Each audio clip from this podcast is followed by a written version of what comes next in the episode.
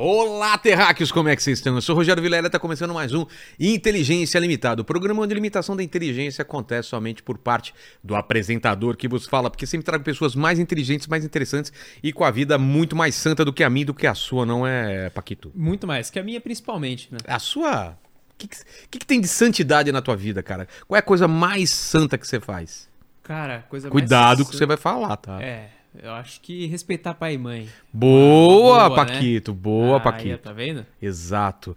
E como vai ser a participação hoje? A gente vai fazer aquele esquema, né, do- dos membros. Exatamente, galera. É o seguinte, hoje é um episódio especial aí. Exato. Então, é, se você quiser mandar um superchat aí pra gente, pode mandar pra ajudar nós. Mas a gente vai dar preferência aí hoje pras perguntas dos nossos membros. E perguntas relacionadas ao tema. Eu sei que vai, vai ter Exato. várias perguntas sobre É. várias coisas para os É, tá nossos aqui o convidados. Rodrigo, tá aqui a Fabi. Eu sei Exa- que vocês querem perguntar coisa pra eles, É. mas hoje o tema é Maria Madalena. Tá bom? Então, Então- tentem perguntar dentro do tema, Exato, certo? vamos se manter no tema aí. Fechou. Vamos falar do nosso patrocinador que já é Bora que bora. nosso amigão aqui, já teve com a Nosso gente brother. já. Nosso brother já. Então vamos falar da Beyond, que é uma casa de apostas online que funciona como um cassino onde você faz um depósito via Pix no valor mínimo de 20 reais e também saca caso você ganhe por Pix CPF o valor máximo de até 3 mil reais por dia, não é, Paquito? Olha aí só. sim, é mais do que eu ganho em um ano.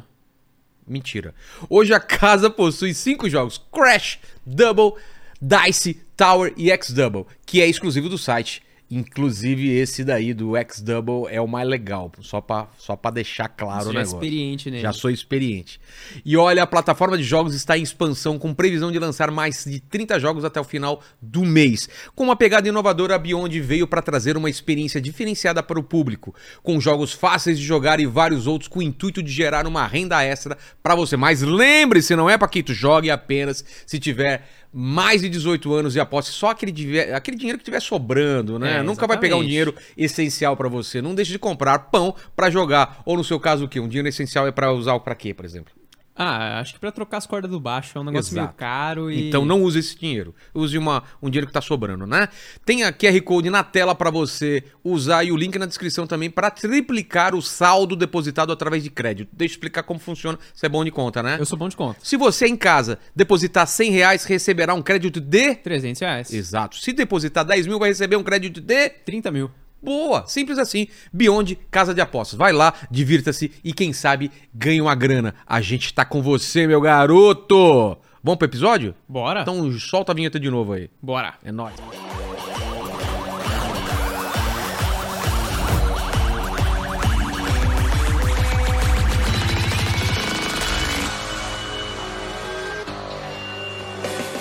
Olá, Terracos, estamos de volta aqui como eu prometi, não é mesmo, né, Paquito? É isso aí. Então a participação do pessoal já tá tudo pronto aí, né? O pessoal para mandar perguntas aí vai ser hoje vai ser um especial. Vai ser exatamente aquele esquema que eu já falei aí pra vocês, que é do Telegram lá dos nossos membros. Fechou? Exato. Torne-se membro. Rodrigo, é, você já esteve aqui. Fabiana, primeira vez, certo? Exatamente. Então, como é um especial hoje, eu estou muito feliz que a gente vai falar sobre Maria Madalena. É uma figura super importante, super controversa, tem várias vertentes que dizem que é uma coisa, era prostituta, não era prostituta, teve alguma coisa com Jesus, não teve, ela jogava Playstation, não jogava, muitas coisas que a gente não sabe, né? Então, como é um especial, eu peço que cada um primeiro, primeiro agradecer a presença dos dois aqui novamente, cada um se apresente, dê as suas credenciais para as suas câmeras. Rodrigo, como você já é sócio do programa, você vem uma vez por mês já aqui, fique Então, à assim, vontade aí. Gente, é um prazer estar com vocês mais uma vez aqui no Inteligência Limitada. Eu trabalho com a área de Teologia e Arqueologia. Sou professor no Centro Universitário Adventista de São Paulo, amigo do Vilela, amigo da casa aqui e amigo Eu- de todos vocês. Eu tenho um prazer muito grande de falar que você é meu amigo, Rodrigo. Se- a gente se, né, a gente Aqui já- do outro lado do mundo. Exatamente, aqui Israel. em Israel, Israel. e quiçá em outros lugares. Por que não? Mais, Com certeza. Não é? Bom, eu não viajei com você, né, Vilela? Por Então, enquanto, poxa vida. eu sou Fabiana, Fabiana Bertotti, eu sou jornalista, sou escritora, trabalho com assuntos relacionados à mulher, mulher cristã, sobretudo, e autoestima, voltados para a família, minha área de atuação. Mãe de três. Mãe de três? Mãe de que idades? As gêmeas têm três aninhos. Gêmeas? E. Pois é. Nossa! Que delícia. Chora um, o outro tava quietinho começa a chorar. eu- Não, tem mais velho. Quando elas nasceram, já tinha um com menos de três Nossa, anos. Tá todo mundo dormindo e chora Não, mas um. eu tô ótima, não Tranquilo. tem sequela nenhuma.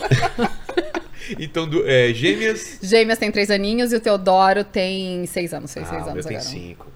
Você só tem um? É. Só? Ele adorou lá. Sim, sim. Gostou, inteligente. Ele Sério? fez, ele, ele ficava procurando coisas no caminho, assim, pra. Isso é. Israel, Israel. Israel, Ai, é. Que a gente ficava, ficava prestando atenção, ele sempre no grupo, quando eu tava explicando, ele ia pra perto assim, ficava prestando atenção. Aí eu falava depois, ficava. assim, Eu, tem uma hora lá que eu peguei, que olha, esse aqui é antigo. ó. É, ele achou uma pedrinha pra ele. E as crianças super se encantam, né? Outro dia o Nossa. Rodrigo deu pro meu uma funda e falou que era do Rio. E eles estavam na fase do Davi e Golias, só brincavam disso, só cantavam disso e tal.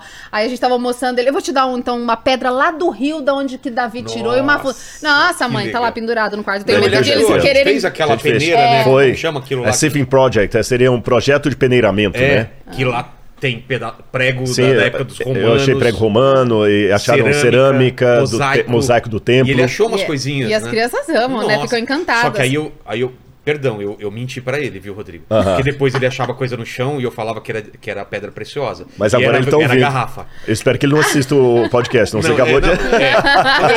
Quando ele vai me entender. Mas ele, papai, achei uma pedra preciosa, era um pedaço de garrafa. É isso aí, vai. Fala eu falei, que é, nossa, tá vamos guardar. E eu guardava. Algumas eu joguei fora também, filho. Desculpa, era muito pedacinho de garrafa. Mas um verde, outro azul. Olha, isso é valioso. Eu falei, é. Muito. Mas tem que incentivar. É, tem que Vamos incentivar. trocar por um kebab. É. Exato, exato. Mas olha, hoje, hoje temos um especial sobre Maria Madalena. Como que a gente poderia começar? Primeiro definindo quem é Maria Madalena? Acho que sim.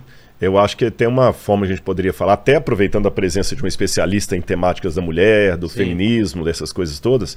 Maria Madalena foi aquela que conseguiu ser uma mulher de destaque no universo patriarcal. Embora, notinha de rodapé, existem também algumas formas de encarar esse chamado eh, período patriarcal meio anacrônicas. Às vezes as pessoas chamam o período patriarcal o que não era o período patriarcal. Ah, é? É, é, é, usam. O é, é, patriarcal tem a ver com os patriarcas, né? patriarcas. Que eram os três patriarcas de Israel, que foi que a gente até Ah. gravou recentemente, o Caminho dos Patriarcas.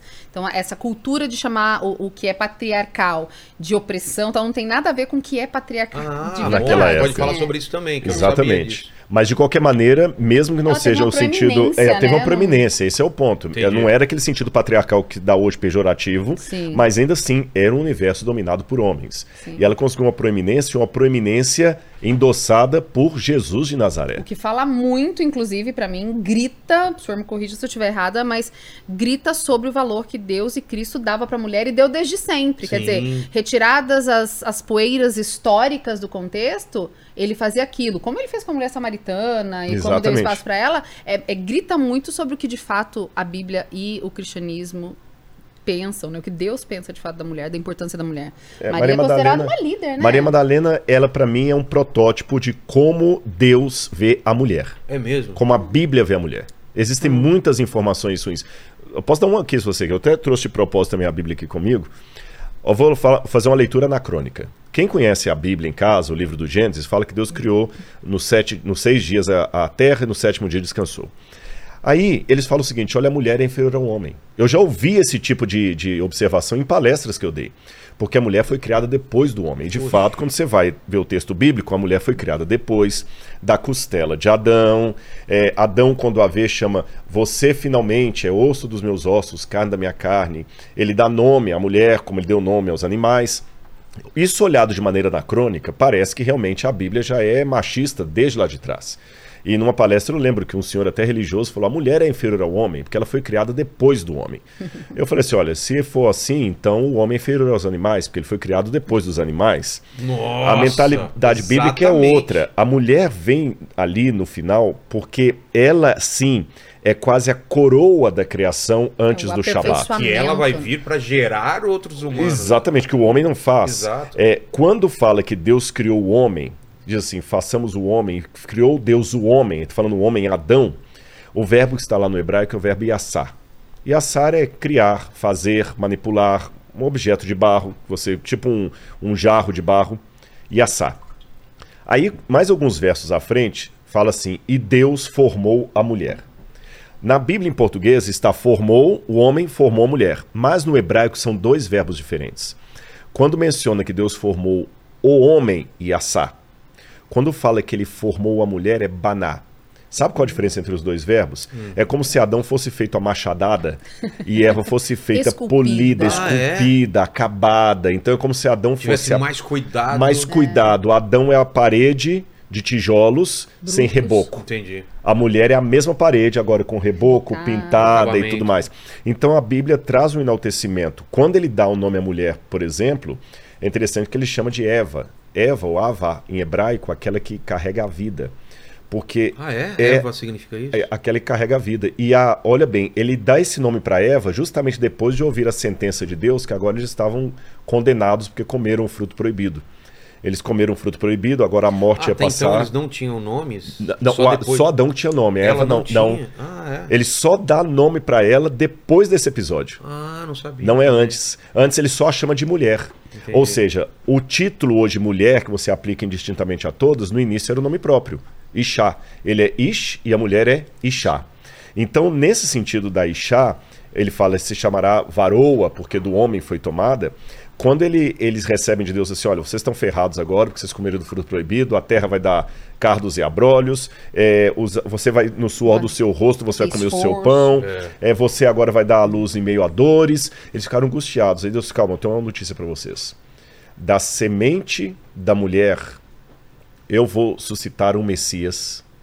Nossa. E esse Messias vai esmagar a cabeça da serpente. Olha a promessa que foi feita em cima E da onde que viria essa salvação? Da, da mulher. Da mulher. Dentro da mulher. Aí Cara, isso por é isso muito- Adão vira e isso é fala: muito Você vai se bonito. chamar Eva, porque você carrega a vida. Isso é muito bonito, cara. Muito bonito. Não tem nada de machismo vendo? nisso? Não, é que outra- é errado, né? Se você for, se você for olhar, a gente, eu- o professor fala muito de anacronismo, é muito errado você pegar um contexto É, cultural, anacronismo é isso, né? Só É, pra quando explicar você- o que que é. exatamente, Quando é. você retira do, as do- coisas do seu contexto histórico. Exato. Então, não tem como eu usar um termo que é super moderno, que tem a ver com opressão, É. porque a gente não nega que machismo existe. Óbvio que existe, tem um monte de gente escrota aí. Só que tem que Mas ver o contexto histórico, contexto né? social escrota. A Maria Madalena, ela não se sentia é, que tava todo mundo fazendo mansplaining pra ela, Exato. gaslight. Não, não existia isso, porque não era. Existiam papéis diferenciados, existiam... E também ninguém tá falando que aquela cultura era certa, não. Sim, não, não. Isso, isso Mas é... Assim não- como escravidão também, né? Exatamente. Não tem uma Existiu coisa... em, várias, em vários... O fato de estar errado e a gente tá falando que um contexto não cabe no outro, não é que a gente endossa, muito pelo contrário.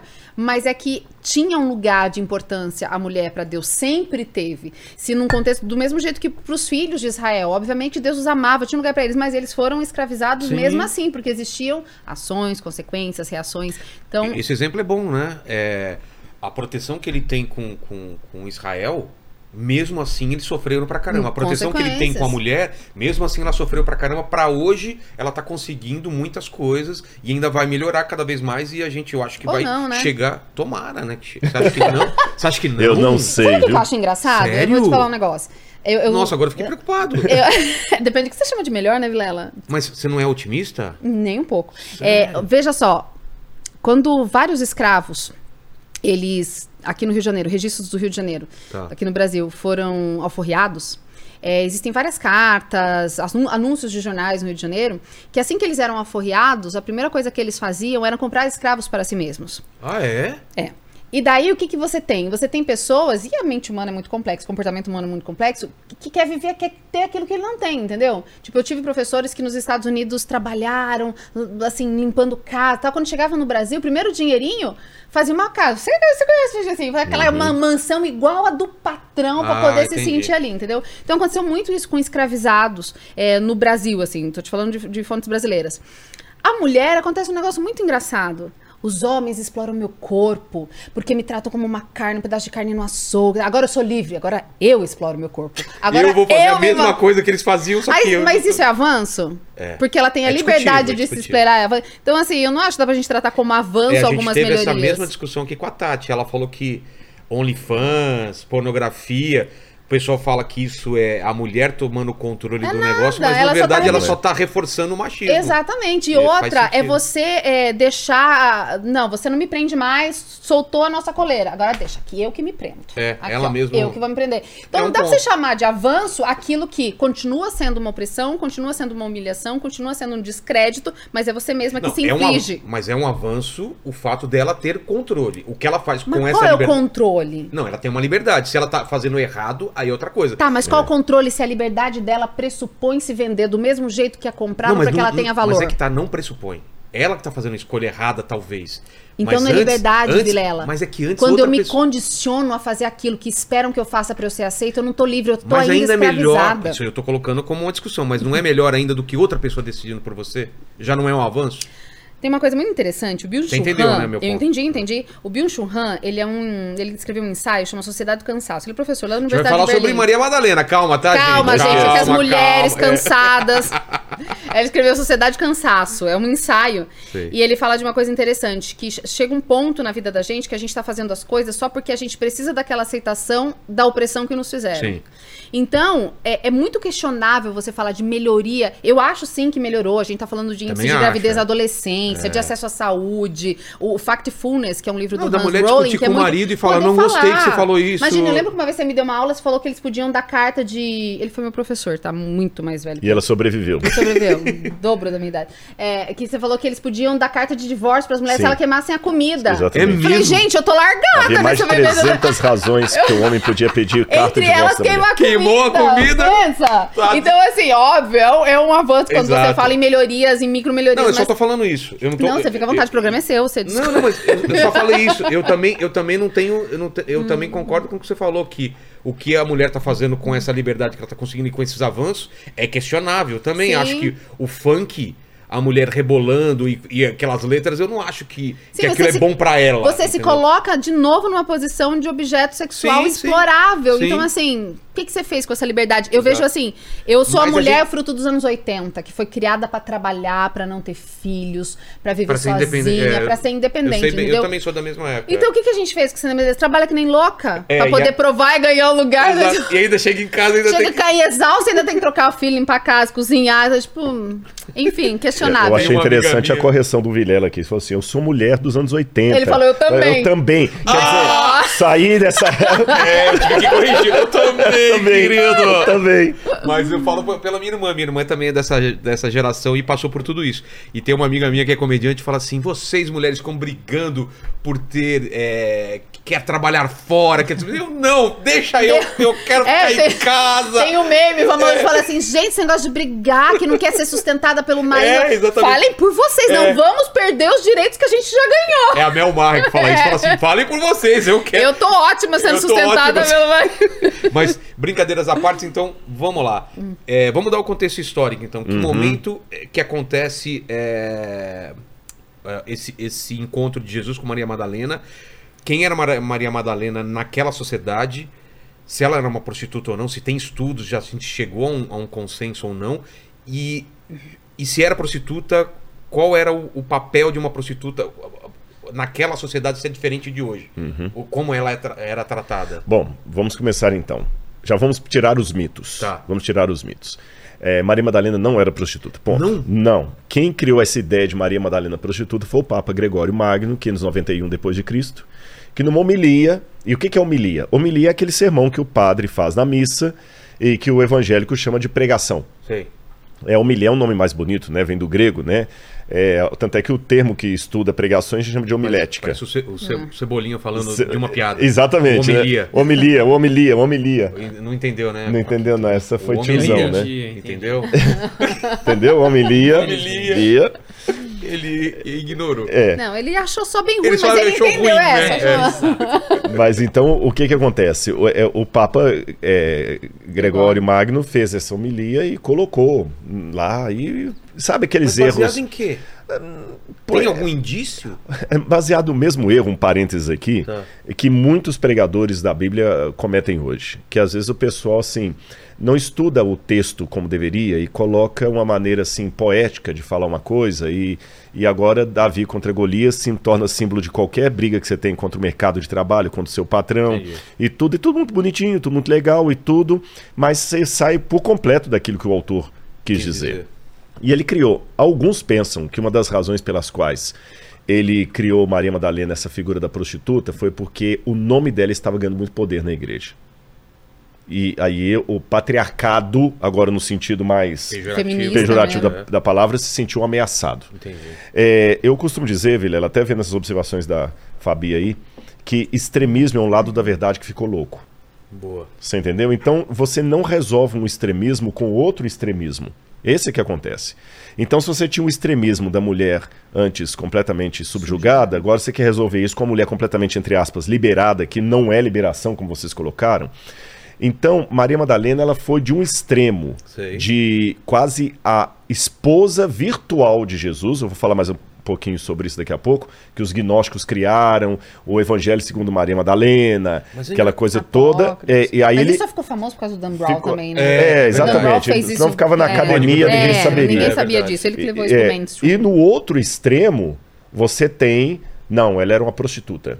Mas isso tá tão enraizado, porque, por exemplo, eu nunca nem discuti essa versão de que ela era prostituta. Pra mim era um fato e É era... porque tem as Marias, né, que se confundem. Eu acho que isso é, É, muito importante ah, falar. exatamente, tem é que eles co- colocam todas as Marias que aparecem como uma mesma Maria. É, e daí e, o- e tem o os- Gregório confundiu a Maria também com a mulher adúltera Com a de mulher Apocalipse adulta que- capítulo é. 8, que também não era prostituta. Olha que interessante. Aquela que tava sendo apedrejada? é, a mulher adúltera e mulher prostituta não é um sinônimo perfeito. Tá certo? Porque a prostituta é uma profissional do sexo. Sim, ela ganha pra isso. Ela ganha pra isso. A mulher adúltera, tecnicamente falando, moralmente falando, você fala que tudo é errado, adultério. mas tecnicamente falando, a adúltera é uma mulher que é casada, abandona o marido dela pra Sim, ter um amante. Isso que é adúltera. diferentes. Ou que trai É. o marido e continua com o marido. Exatamente, uma solteira outros. nunca É. vai ser adúltera. É.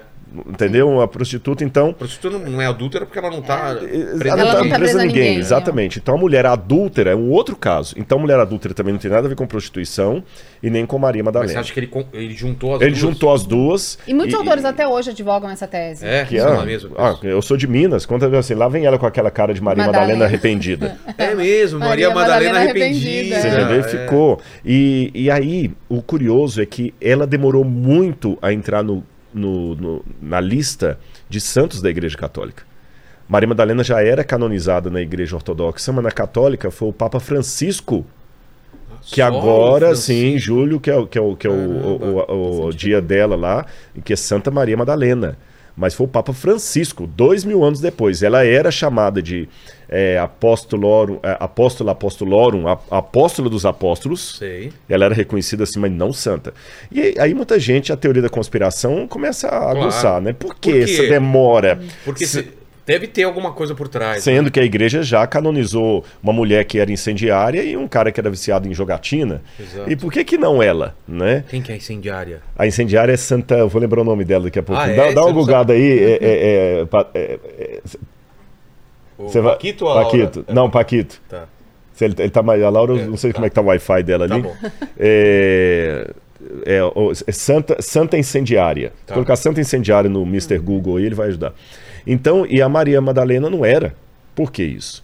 Então pensavam que ela, de certa forma, ameaçava a hegemonia da igreja. Agora, eu não posso resolver isso também criando uma série de teorias da conspiração Ninguém que, na vai saber, na verdade, ela verdade. era esposa de Jesus, aquela coisa toda, e a igreja abafou isso. Aí veio o Dan Brown, que vocês mencionaram. Dan Brown, só para o pessoal, pra gente colocar, é que ele fez o Código da Vinci, que foi um sucesso Foi um sucesso. absurdo, e ele colocava que tinha uma linhagem de Jesus, uma família Escondida, escondida na protegida. França. Na França, né, exatamente, os merovíndios, verovíndios. que viriam desse relacionamento de Jesus com Maria, Maria Madalena. Madalena. Mas isso não tem comprovação nenhuma, é uma teoria maluca. Não, né? maluca, maluca. E- e- e- embora você tenha na França lá Os merovíndios, os né? merovíndios, você tem toda uma tradição que ela foi pra lá, mas não tem nada que E é comprove ficção, né, gente? É Ele ficção. tem direito total de fazer uma ficção É. e inventar. Só que ele foi muito esperto, ele fez Ele aquela ficção ar, né? de- É. é. Ó, gente. Você coloca ali um pouco de verdade. É. A mulher dele é historiadora, né? Total. A mulher É, dele e- é e- especialista e- em simbologia, então ele tem bota. É, aí coloca o quadro do, do, Da do, Vinci. do Da Vinci. eu- Tem, tem umas polêmicas também ali com o Dan Brown, muito interessante, porque quando você lê o livro do Dan Brown,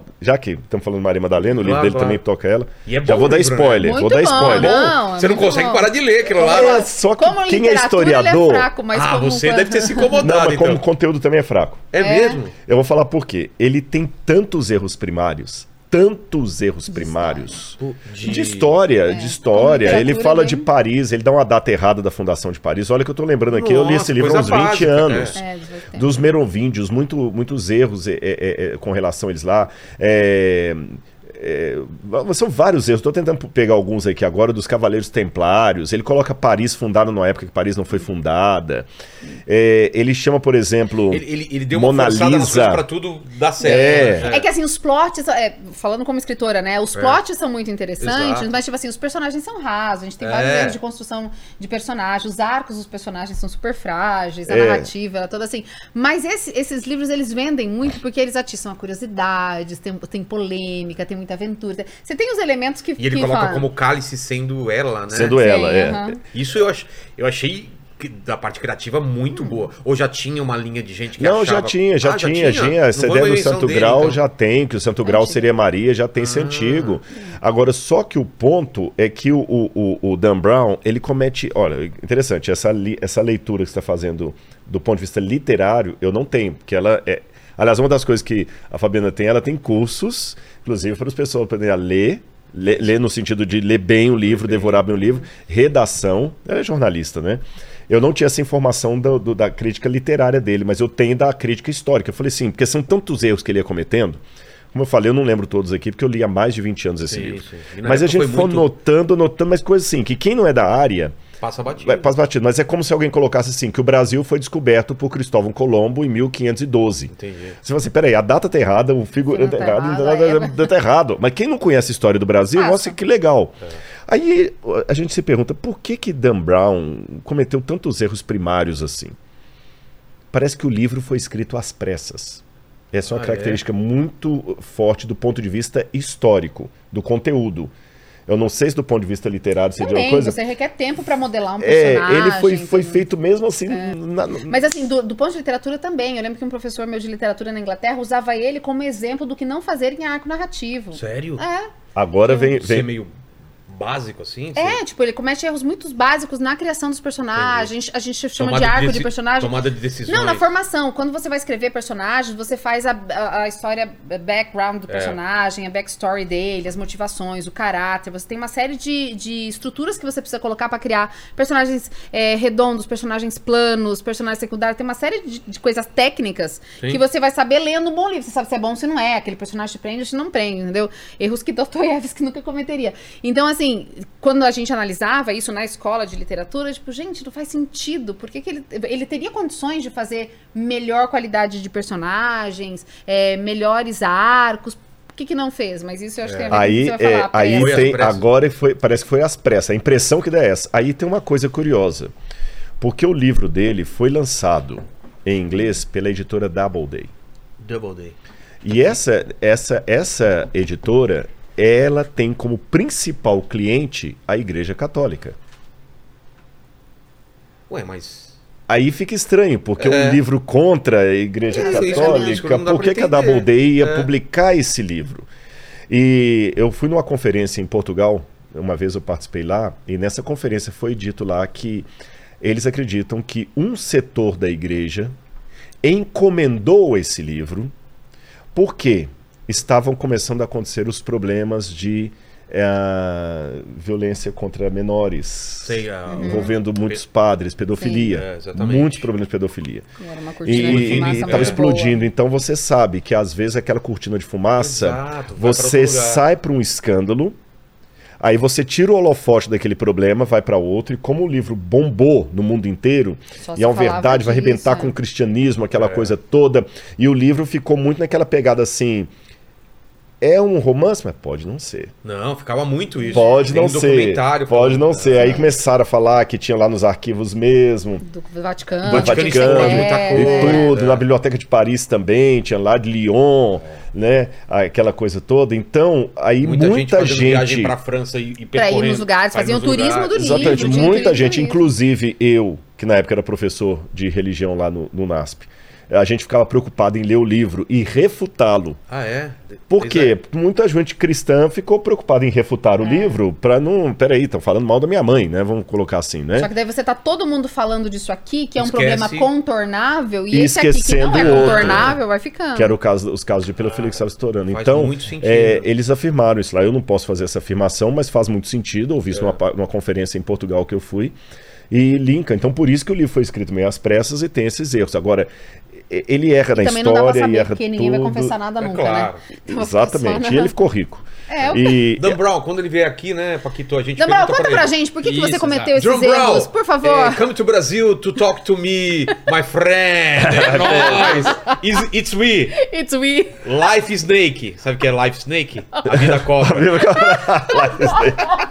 Qual que é outro que a gente aprendeu aí? É, Hot Saw, Hot Sea. Hot Sol, Hot Sea. Tem ao sol, nem, nem, Quem te viu, quem, quem te viu. viu, quem Ah, tem mais um. Tea with me. Chá comigo. Chá comigo. Aham, that I book your face. Aqui é o lugar, a gente manja dos inglês aí. Till with me that I book your face. É, con- Book- chá, chá chá comigo. comigo que eu livro sua cara. muito boa, muito boa. Bom, a- achou, Paquito, aí o nome da santa, não? Eu não achei aqui, eu achei um nome, mas eu não sei se é a mesma pessoa, é, que foi Santa Catarina de Sena. É, Ela? Catarina de Sena, ela mesmo. Exatamente, Santa Catarina de Sena. Fechou. É incendiária. Italianinha. Então, é, e por que, que a Maria Madalena não foi, Eu né? só lembrei lá na viagem na pra fila. Israel, tinham dois ônibus. Eu tava no ônibus e o, o Rodrigo ficava trocando de ônibus pra outro. Ele ficava em um, depois Explicava ficava em nomes outro. Aí ele contava a piada no meu ônibus. Falou, é, essa plateia aqui não é muito boa, não. O outro ônibus, no outro ônibus eles riram dessa piada. O meu ônibus era o mais chato, cara. Ninguém ria de nada. O Rodrigo falou, é, essa piada aqui não funcionou. Por isso que eles te outro ônibus- colocar lá pra ver se animava um pouquinho é, o negócio. Então o pessoal muito assim, só queria coisa séria. E ele saiu só contando piadas. Só piada. Mas aí, o, o, até eu, eu- vou falar, essas questões sobre Maria Madalena, eu fiz uma pesquisa. Estou para publicar um livro sobre Maria Madalena. Tem É, previsão já de quando sai? hum, tá, tá na editora. Tá. Tá. né? Esse Segundo vai ser pela semestre. Planeta. Vai ser pela Planeta. E- esse ano ainda. Esse ano Ah, ainda. boa. esse ano ainda, já tá lá, tudo diagramadão, tudo bonitinho tudo. Quem sabe vai ser na Bienal? Agosto tem Bienal, julho. Não sei, Agosto vamos, vamos ver. Vamos ver. O negócio não tá aí na Bienal. Mas o, o- E nesse livro, para fazer essa pesquisa, eu usei um método que eu acho que é bom explicar esse método Tá. do pessoal que está com a gente em casa. Chama-se psicobiografia. Que não deve ser confundida com psicografia. Que é... Psicografia é aquela técnica espírita, para quem acredita no espiritismo, para quem acredita em reencarnação, não é o meu caso. É, o Chico Xavier ou qualquer outro médium, Recebe ele o- psicografa mensagens supostamente vindas de quem já morreu. A psicobiografia não tem nada a ver com isso. É uma junção que você faz entre historiadores e psicólogos Tá.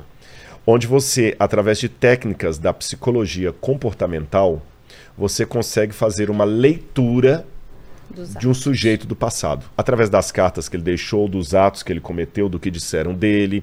Então eles aplicaram, por- exemplo, técnicas de psicobiografia em Santos Dumont e descobriram que Santos Dumont não, não é como a, a pessoal pensa que ele só suicidou porque ele viu o avião dele sendo usado na Segunda Guerra. Ele tinha traços de bipolaridade não, Ah. não Não diagnosticados e ele tomava remédio para isso e tudo.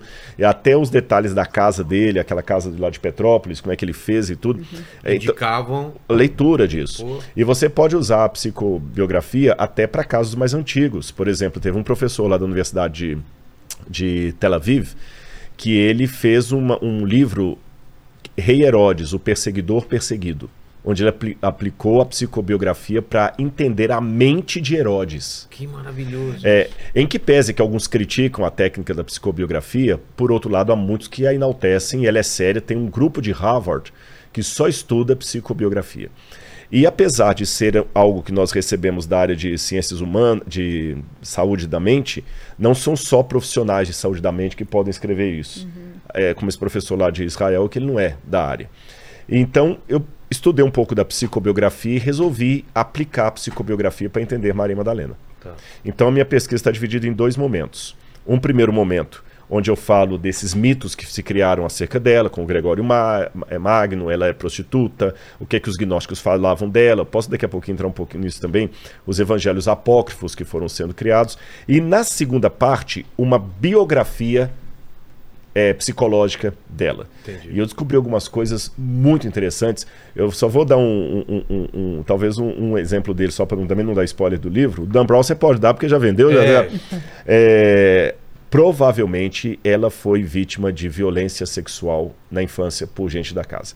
E eu sei que a pergunta que o pessoal está fazendo em casa é da onde que o Rodrigo tirou isso? Vozes da minha É, cabeça. esses detalhezinhos eu posso mostrar no texto bíblico de onde eu tirei, mas só para dar um preâmbulo assim mais ou menos, quem foi essa mulher formidável e ela era uma das principais discípulas de Jesus. É.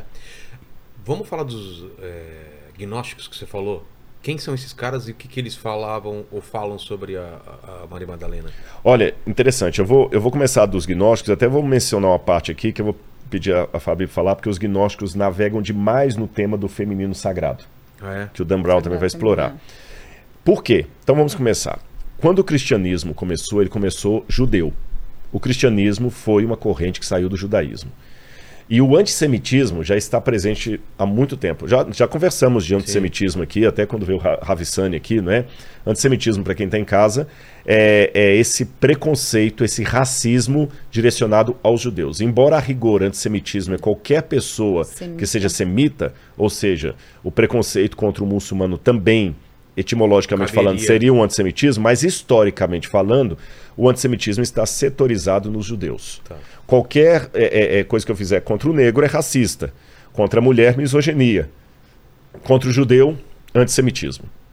E o antissemitismo já está de longa data. Os judeus já sofrem, muitos tentando matar o povo de Israel, acabando com Israel, o judeu não presta, aquela coisa toda. O cristianismo nasce num berço judaico. E Jesus e os apóstolos eram judeus. Os primeiros conversos do cristianismo eram judeus. A primeira igreja que os cristãos conheceram foi a sinagoga. Jesus foi circuncidado, Jesus era aquela galera toda do Novo Testamento ali, com provável exceção para Lucas, eram judeus. Ponto. Tá certo? E o evangelho que os apóstolos começaram a pregar era um evangelho que ele tinha problema dos dois lados. Porque para o judeu falar que o Messias era divino e morreu na cruz do Calvário para nos libertar, isso era uma sandice. Era uma coisa tão estúpida, é, como se eu defendesse uma coisa aqui que você ia falar assim: Poxa, eu gosto, Rodrigo é meu amigo, mas nunca mais eu posso trazê-lo aqui. Depois que ele falou isso, porque a pregação cristã no início ela era terrível. Lembra que eu estou falando de uma época em que a crucifixão era uma coisa tão séria que a palavra crux em latim era um xingamento. Você queria amaldiçoar o outro assim, crux.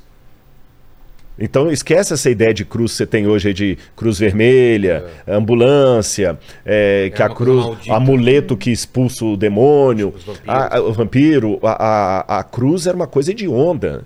Ninguém queria saber eh, de morrer em cruz. Havia cinco formas cruéis de Roma eh, condenar uma pessoa. Você tinha o degolácio, que era cortar a cabeça da pessoa. Você tinha o daminácio ad bestias, que é quando você jogava a pessoa Os aos animais. animais selvagens. Você tinha o cremácio, que é quando a pessoa era queimada Viva. viva, viva, Nossa. o lapidácio, que era quando a pessoa era lapidada, era um, apedrejada, e a crucifixão. E esse era o pior tipo que tinha, Que era mais demorado. que era mais demorado, você tá entendendo? E você falar que Jesus morreu na cruz era uma coisa terrível, terrível. É, os judeus não aceitavam isso. E muitos deles começaram a expulsar os cristãos da sinagoga. Só que quando eles se voltavam para o mundo pagão, o mundo grego, eles também não aceitavam isso. A mensagem de Jesus era uma mensagem muito pobre para a ocasião. Falar que Jesus ressuscitou, vou dar uns dois ou três exemplos para vocês entenderem. Aristóteles, na Ética Nicômaco, ele falava que só um homem covarde e de espírito de escravo aceita desaforo e ensina os seus discípulos a fazerem o mesmo. Nossa. Embora é, é, Aristóteles está aí há 300 e poucos anos antes de Cristo, mas a, a, a ética de Aristóteles, ou a filosofia aristotélica ainda dominava o mundo da época. Igual Clarice Lispector, morreu, mas até hoje as frases dela É. estão por aí. As delas que não são dela também. As delas que não são dela também, exatamente, né? É, então, o que que acontece? É- é- era revoltante para o mundo pagão a mensagem de Jesus. Se alguém te bater numa face, oferece a outra. Isso era absurdo.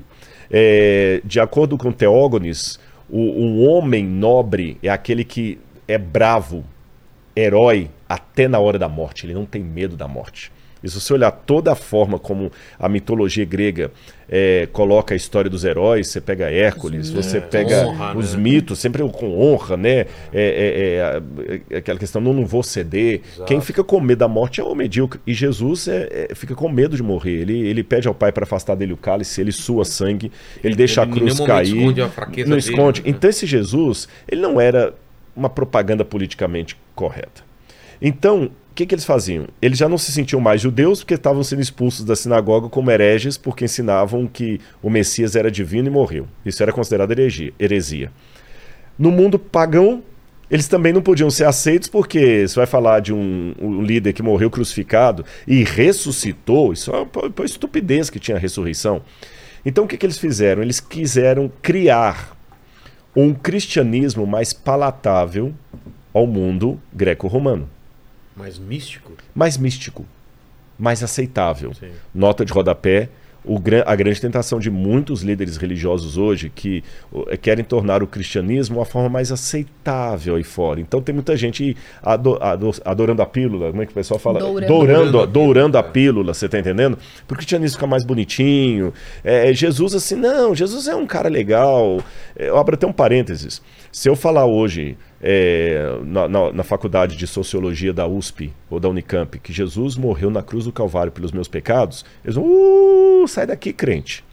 Mas se eu chegar na mesma instituição, na mesma faculdade de sociologia, e falar o seguinte: Jesus foi um mártir que morreu crucificado porque teve a coragem de se levantar contra os poderes de opressão do seu tempo, Aí contra os dominadores. Defender Você é os aplaudido. oprimidos. Você, é- você entendeu? E tem muito teólogo que está caindo para essa versão socialista de Jesus. ser mais aceito. Mas mas aceito. Só que ele não era isso. E a cruz, e o pecado. Então, esse grupo que a gente chama de gnósticos começou a criar esse cristianismo mais místico para atrair. E qual que é o, o elo que eles tinham? Letra A. É, eles falavam que Jesus tinha um ensinamento secreto, que só a elite dos cristãos entendia. A palavra conhecimento em grego é, é gnosis, gnosis. Tanto é que você fala diagnóstico, gnosis, conhecimento, gnosis. Gnosco, conhecer, eu conheço. Então, eles chamavam-se de gnósticos, aqueles que têm o conhecimento secreto. Esse conhecimento secreto foi dado apenas para alguns. Então, isso atraía os pagãos. Claro. Aí eles começaram a escrever é, é, vários evangelhos apócrifos, completando aquilo que os evangelhos tradicionais não tinham. A infância de Jesus, aquela coisa toda. E nesse contexto também era importante enaltecer o sagrado feminino. Porque as religiões pagãs, Todas, diferente é. da religião bíblica, ela tinha muito enaltecimento da mulher. Era Artemis, Sim, era, tinha uma era equivalência muito grande da Claro. mulher. Mesmo porque o sexo era uma coisa muito enaltecida, o sexo entre Exatamente. deuses. E esse Jesus E a assexuado. fertilidade, colheita, também toda essa ligado à sexualidade. Exatamente, esse Jesus Maria Madalena, assexual não era inclusive, bom. nessa época começaram as primeiras teorias de Maria Madalena, inclusive ser um um contratipo de deuses, de deusas. Sim, sei lá, aí que entra o feminino sagrado. Exatamente. Se ela tivesse também- Sim, ela era uma, uma, uma construção, era associada a ela. Existem vários pesquisadores que mostram que o, o- a Maria Madalena vendida nesse período, ela era a junção de várias deusas greco-romanas, gregas, Tinha romanas. essa vertente. E, então. exatamente, que tipo, tinha qualidades, a, bra- a bravura, a, a de- a liderança, a intrepidez, a primeira que viu, é, a que levou a mensagem adiante. Então ela reunia características, inclusive botavam características físicas de deusas conhecidas do período. Então era como se você levantasse ali junto com a mensagem que não era muito popular, era uma mensagem popular, não era muito legal, mas uma coisa que atraía e que lembrava para a população da época algo que eles já conheciam, que eram justamente essas deusas místicas da, da civilização da época. Entendi. E isso até tem um, par- um paralelo com o Antigo Testamento, porque vamos falar agora de sociedade patriarcal no sentido bíblico da palavra. Tá. Qual que era a glória de um patriarca naqueles tempos correspondentes ao Antigo Testamento? Ter muitos Filhos. filhos. E para ter muitos filhos, homens, filhos no sentido masculino da palavra. Quanto mais mulheres ele tivesse, melhor. Melhor? Melhor, porque quanto mais mulheres, mais, Mais filhos. Se eu tiver Ah, três tá. grávidas de mim ao mesmo Ah, tempo, entendi. vou ter três de uma vez ao invés de um, né? E se uma tiver grávida de gêmeos ainda, vai, ser, vai virar cinco. Então, o que que acontece? Hoje, a gente olha isso aí como uma coisa artificial, mas na época, era uma coisa que tava para aplaudir. Aí chegava o, o judeu e passava aperto quando falava com um babilônico, com um persa, com um grego. Por quê? Cadê o seu Deus? Ah, o meu Deus está aqui, olha. Meu Deus está aqui, olha. Tá vendo meu Deus? Sempre que eu tô com medo, eu agarro o meu Deus, ele tá comigo, ele me protege, aí eu coloco no altar e tudo mais. Cadê o seu Deus, judeu? Aí o menino judeu, eu não tenho, o meu não tem imagem. Como? Não, o meu tá. O Tá em seu- tudo. Tá em tudo. Não, mas como? Como é que é, É. o rosto do seu Deus? Isso era tão estúpido na época, como se eu falasse assim: eu namoro uma menina, mas eu não sei como é que ela é, não tem foto dela, não tem nada, a gente só fala pro WhatsApp.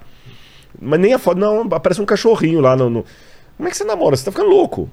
Segundo, Inconcebível pra eles. os deuses pagãos, eles tinham mulheres e filhos. Exato. Eles tinham relações parecidas com Parecidas as nossas. com a de nossa. ódio, É, de e- vingança. e incestuosas também. Exato. Não, isso até Exatamente. facilita, porque se o camarada tá querendo ter uma vida de orgia, Ah, É. quem Ah. pode me culpar? Eu estou sendo como meu Deus é. E, e as pessoas um não se de Baco. Claro. E as pessoas cara não vou- se tornam moralmente melhores que os deuses que elas adoram. Verdade. Por isso que às vezes é interessante fabricar meu Deus personalizado. É. Nesse contexto aí, criaram, eu tenho essa comprovação pela arqueologia, uma esposa para o Deus de Israel. Áshera. Ah, é? Inclusive tem ó, é- é- é relevos que tem lá para ah, Yahweh e sua Áshera. Mas quem? Os gnósticos? Não, Quem isso criou? antes, eu estou falando Ah, no Antigo Testamento. Ah, bem antes. No Antigo Testamento.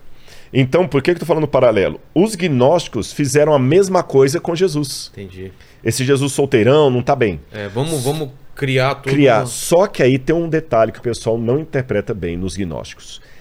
Eles tinham um paradoxo aí, porque ao mesmo tempo o quadro do, o quadro do Jesus solteirão não era bem-vindo. Mas o Jesus também que cedesse ao sexo também não era bem-vindo. Entre eles também? Entre eles também. Por quê? Estou falando que eles estavam respondendo ao mundo greco-romano. Quando os gnósticos surgem, o que, que está dominando o mundo? É o estoicismo. Os estoicos. Estoicos e epicureus, mas especialmente os estoicos. E um dos grandes imperadores romanos que se tornou estoico foi justamente Marco Aurélio. Marco Aurélio, ele era nobre, ele escreveu todas as meditações de Super Marco Aurélio. culto, aliás, super um dos culto, maiores, um dos melhores né, propagadores eh, pro- da, da literatura do mundo. assim. Exatamente, foi um dos melhores imperadores romanos, ma- superior a Augusto. Morreu cedo, era fã do Diógenes lá de... Diógenes lá de, de cinco, é, cinco. Ai, vou lembrar o nome da cidade dele. Ele, ele passou por Corinto, mas Tem é. uma história, aliás, muito legal dele, que ele viajava...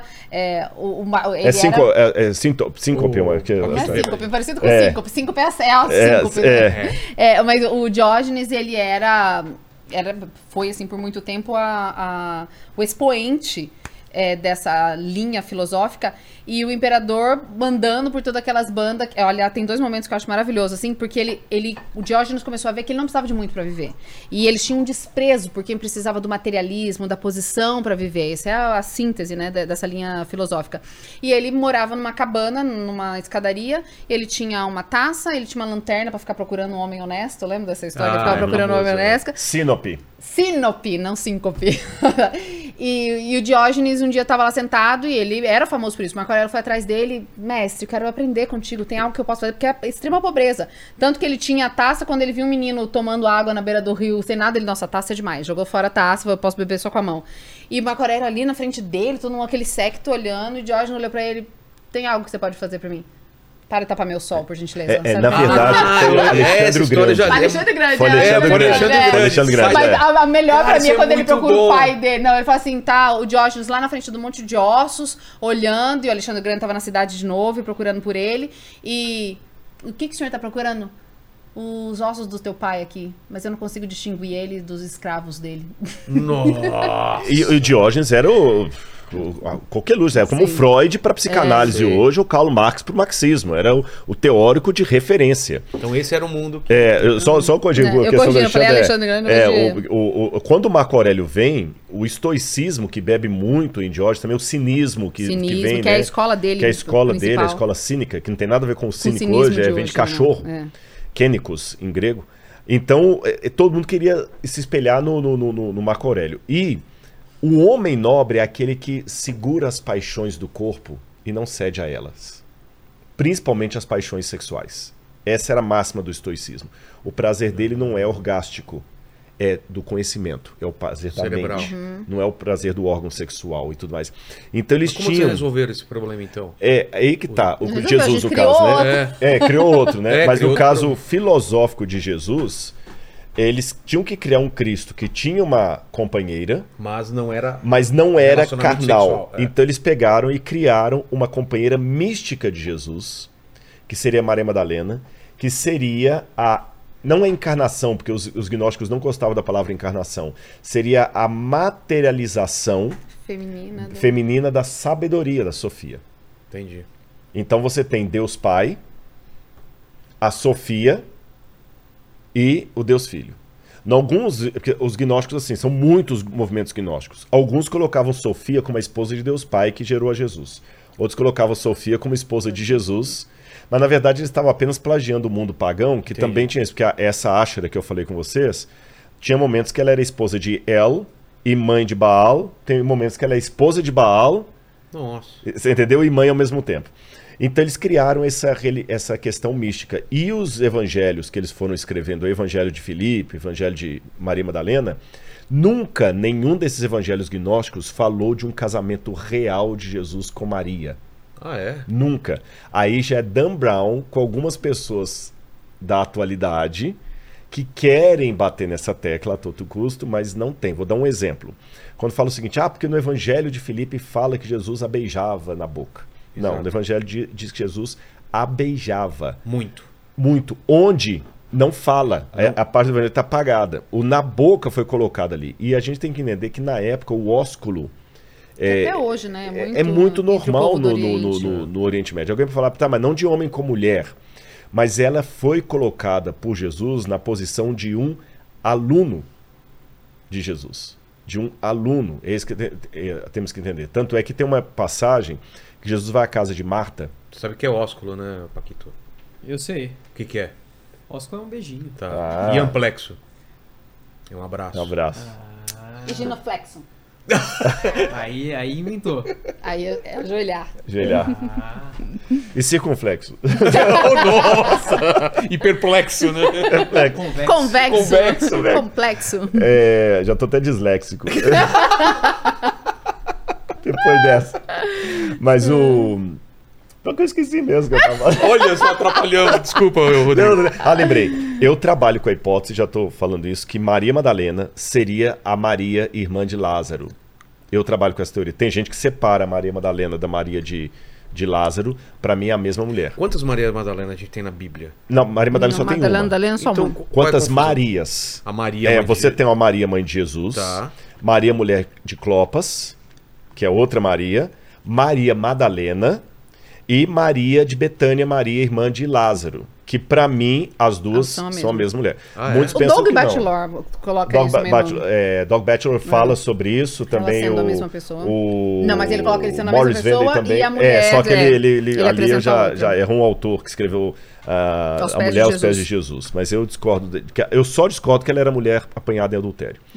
E aí alguém pode falar Hum. E a dos assim, demônios. A dos demônios. Ah, eu vou- só esse, essa pincelada aqui eu vou dar, sem dar nenhum spoiler, porque o pessoal fala assim, "Mas, Rodrigo, você está inventando coisa, a Bíblia não fala que ela foi violentada em casa. Lembra que eu falei da psico... Ah, é. A, Psicobiografia. a gente Biografia? tava falando que o Dom Brown que pegou essa coisa do beijo na boca e o pessoal. Ah, sim, sim, lembrei, que não- foi isso é, mesmo. é isso daí que a gente É, tá no, no Evangelho não fala que beijou na, na sua boca. Era, be- era be- beijava mais que os que outros. os outros. é, é, Era- é, era preferida. E, os outros Preferida. questionavam, por que, que o Isso no senhor as ser- ama mais do que a nós? E os seus falam assim, quem disse que eu amo mais do que vocês? Você entendeu? Mas nenhum lugar fala que era uma coisa erótica. Entendi. Mas dava é- a entender que ela era mais próxima, que É. ela era mais atenta, que ela estava. Porque imagina, olha o contexto. Você é negligenciada na sociedade É. por ser mulher. Aparentemente você não tem filhos, logo você tem menos valor ainda de mercado. Aí você está numa sociedade em que a mulher não podia estudar, não podia ir à sinagoga, então ele tinha os seus, seus seguidores, pessoas mais próximas, e ele a aceita. Ele não a repudia. Exato. Imagina o nível da Não gratidão. só a aceita, como coloca num, num- Numa posição, numa de, de respeito, destaque, é. exatamente. Ensina pra ela, Exato, fala olhando pra exato. ela. Imagina o nível que essa Não. mulher tem de gratidão de poder estar ali. E talvez essa gratidão faça com que ela seja ainda mais. Sabe aquele aluno que é o último da classe, que é o Fica- pobrezinho, é. e o professor incentiva tal? Ele fica, ele vai lá sentar na primeira fila. Eu quero ficar perto desse professor. Ele me deu uma chance de ser alguém que eu nunca poderia ter sido. Pra mim, quando eu vejo esse texto, é essa posição de Maria.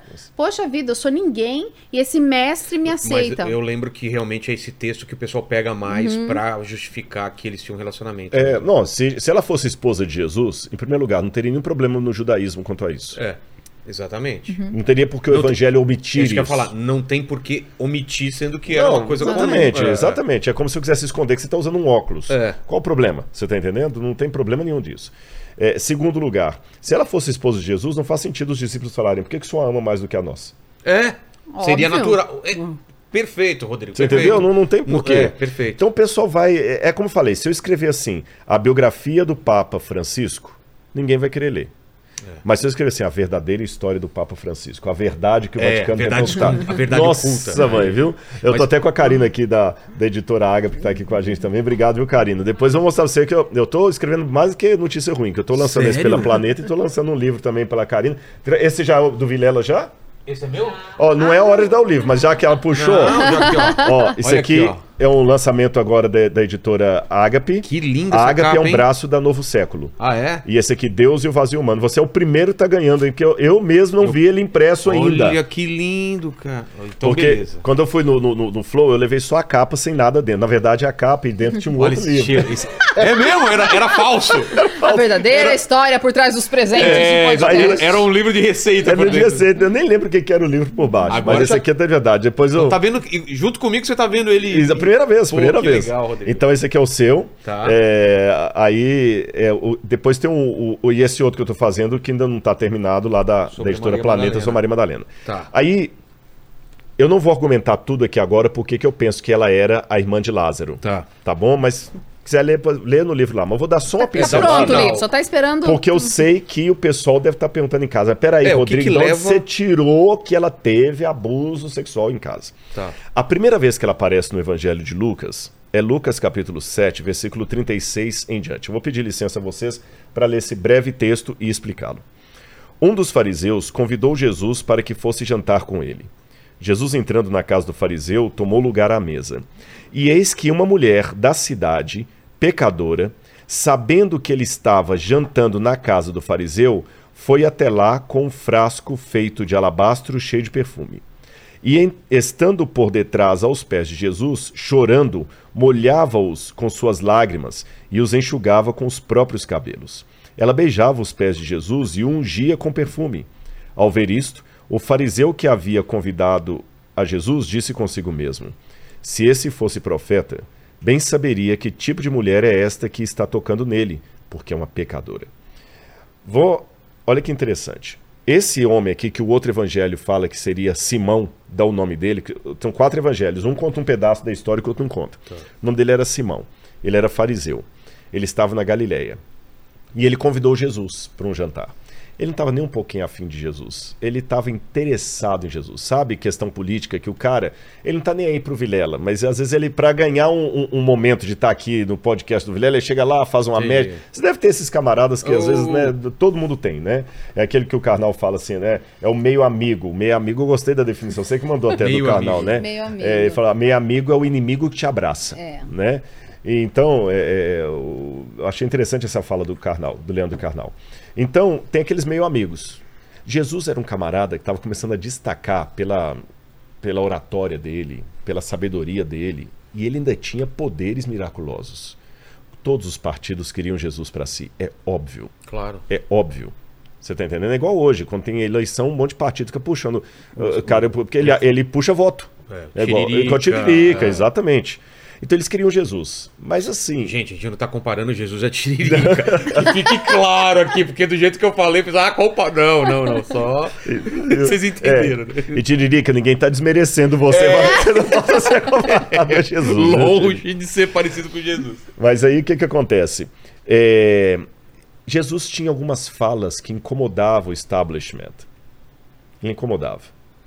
Mas levaram Jesus ali.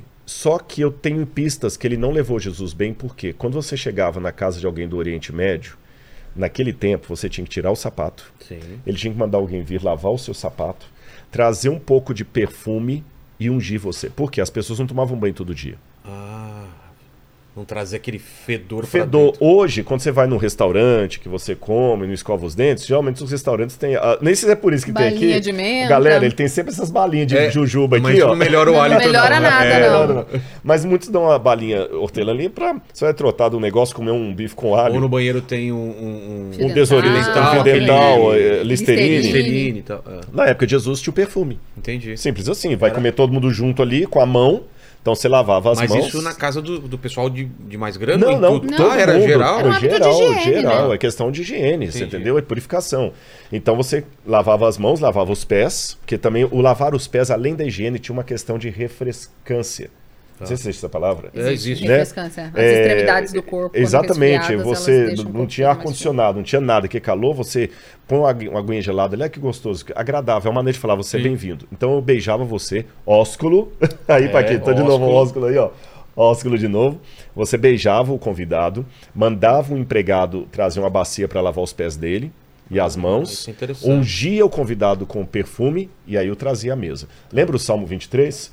Unge o- minha cabeça com Unges minha óleo. cabeça com óleo meu cálice Cálice é- transborda. Nossa, isso faz muito sentido agora como sendo uma tradição, né? Exatamente. Aí Jesus chegou ali, aquele cara não fez isso. Quem fez esse papel foi uma mulher vinda da cidade, Entendi. pecadora. Interessante. Então quer É. dizer que ele recebeu Jesus, mas não tão bem como precisava.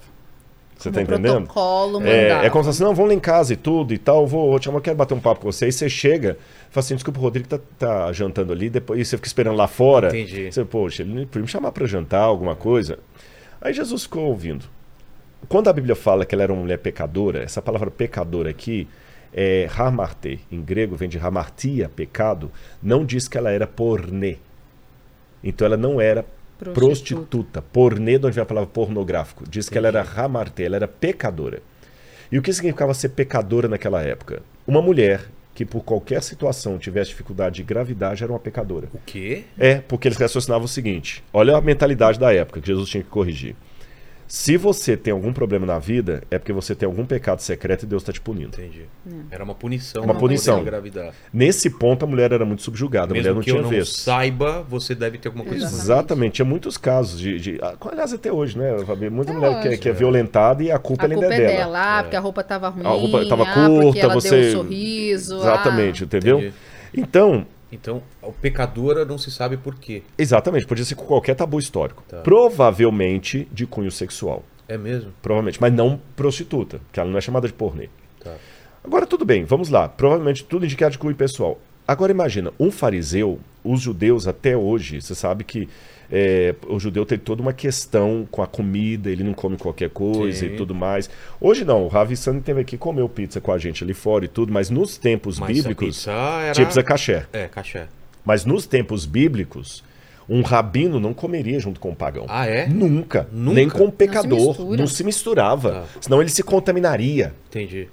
Se aquela mulher era pecadora e entrou na casa de um fariseu, sem ninguém Barrar, barrar, ela tinha intimidade ela tinha naquela intimidade casa. naquela casa. Certo. Você tá entendendo?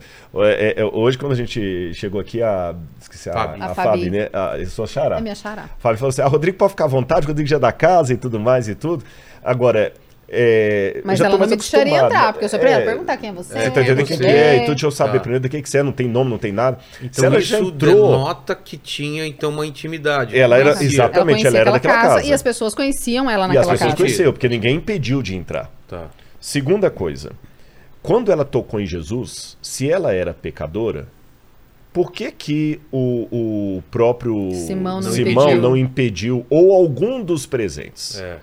Outro detalhe, o Simão ele não a repreendeu em momento algum, ele ficou calado e pensou com seus botões. Se esse homem fosse profeta, ele saberia que a mulher que está tocando nele é pecadora. Peraí, vamos, vamos parar aqui. Todo mundo sabe que a Titiolina era prostituta da Itália lá. Sim. Uhum. A Todo mundo candidata sabe. Candidata, né? Acho que ela se tornou depois deputada. Se não me Foi, foi, né? foi, Ah, é eleita. política. Ela... é, eu não preciso ser profeta para saber disso. Todo mundo Não. sabe. É, é, é, é, é, com- é, É senso comum. Senso comum. é. Todo mundo sabe. Se ela era uma, uma prostituta, como a, a- a tradição erroneamente coloca, uma mulher de programa, todo mundo saberia. Exato. Talvez Seria até o público. próprio Jesus seria público. Não precisava de ser profeta. Você tá entendendo? Mesmo porque as vilas eram pequenas, As vilas todo pequenas, todo mundo conhecia conhecia. todo mundo. Então chegou uma mulher que é prostituta. Hum. cê- ah, ah, oh, vou até dar um exemplo que não tem nada a ver. Se chegar agora o Neymar falar assim: hum, se esse cara fosse profeta, ele saberia que o que tá tocando nele é um grande jogador de futebol. Exato. Não, não precisa ser profeta. Todo Basta assistir é. televisão. É. E ele não falou, é só com ele mesmo que ele pensou. Isso indica que o pecado que ela tinha não era de conhecimento público, mas era de conhecimento de quem? Dele. dele.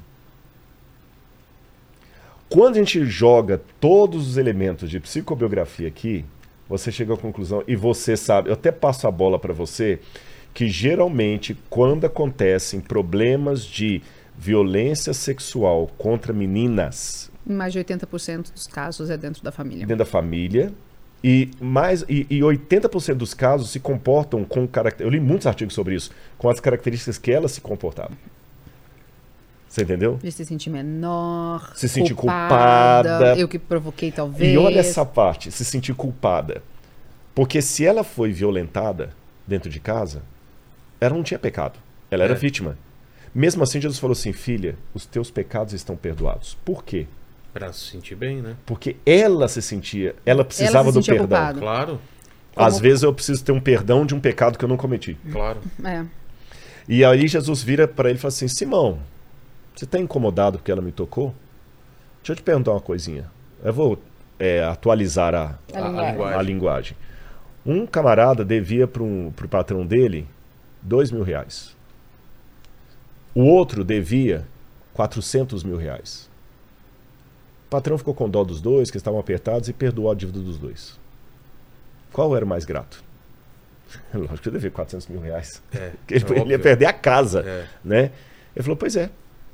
Ela teve a dívida maior perdoada, por isso que ela está grata a mim. E você ainda não teve a sua dívida perdoada, que você acha que é pequeno o seu pecado. Mas desde que eu olha. cheguei aqui, você não me fez isso. Você não fez isso? Exatamente. Você não, fez, você não me deu o ósculo santo, você, Você não não lavou meus pés, pés. Agora você ela não- não parou disso. E por que, que ela fez aquilo com Jesus? De repente ela teve que quebrar toda uma questão ali de, de limitação psicológica que ela estava para poder dar as boas-vindas a Cristo que o anfitrião não estava dando. E ela talvez já era, aí que vem um detalhe, ela já era seguidora de Jesus, talvez desde a casa de Levi Mateus, porque o evangelho fala que Jesus, quando começou a pregar, Levi Mateus, que se tornou um dos apóstolos, reunia em sua casa publicanos E e pecadores. A Pecadores. mesma palavra que é aplicado para ela. Então, de repente, ela ia para Cafarnaum, ficava ouvindo Jesus, ela ouviu a mensagem de Jesus, ela quis mudar de vida. Só que aí eu termino com essa parte que no capítulo 8 fala assim: Aconteceu depois disso, depois desse episódio, que Jesus andava de cidade em cidade, de aldeia em aldeia, pregando e anunciando o evangelho do reino. Iam com ele os doze discípulos e também algumas das mulheres que haviam sido curadas, de espíritos malignos e de enfermidades. Maria, chamada Magda- Ma- Madalena, da qual saíram sete demônios. Joana, mulher de Cusa, procurador de Herodes. Susana e muitas outras. Quando fala Maria Madalena, da qual saíram sete demônios, por que esses sete demônios? Jesus dizia que quando um demônio era expulso de uma pessoa, ele saía daquela casa E se voltasse, voltava com mais sete com mais demônios. sete demônios. E ele Certo. falou que a segunda situação da pessoa era pior do que Do que a primeira. primeira. Certo. Então, o que, que eu entendo desses sete demônios? Ela tinha aceitado a Jesus, Expulsou esse demônio. expulsou esse demônio. Quando ela volta pro, pro lar dela, pra casa dela, onde ela estava sofrendo tudo aquilo ali, tem toda uma questão de. É quase uma síndrome de Estocolmo. Estocolmo, Como? apaixonar pelo agressor.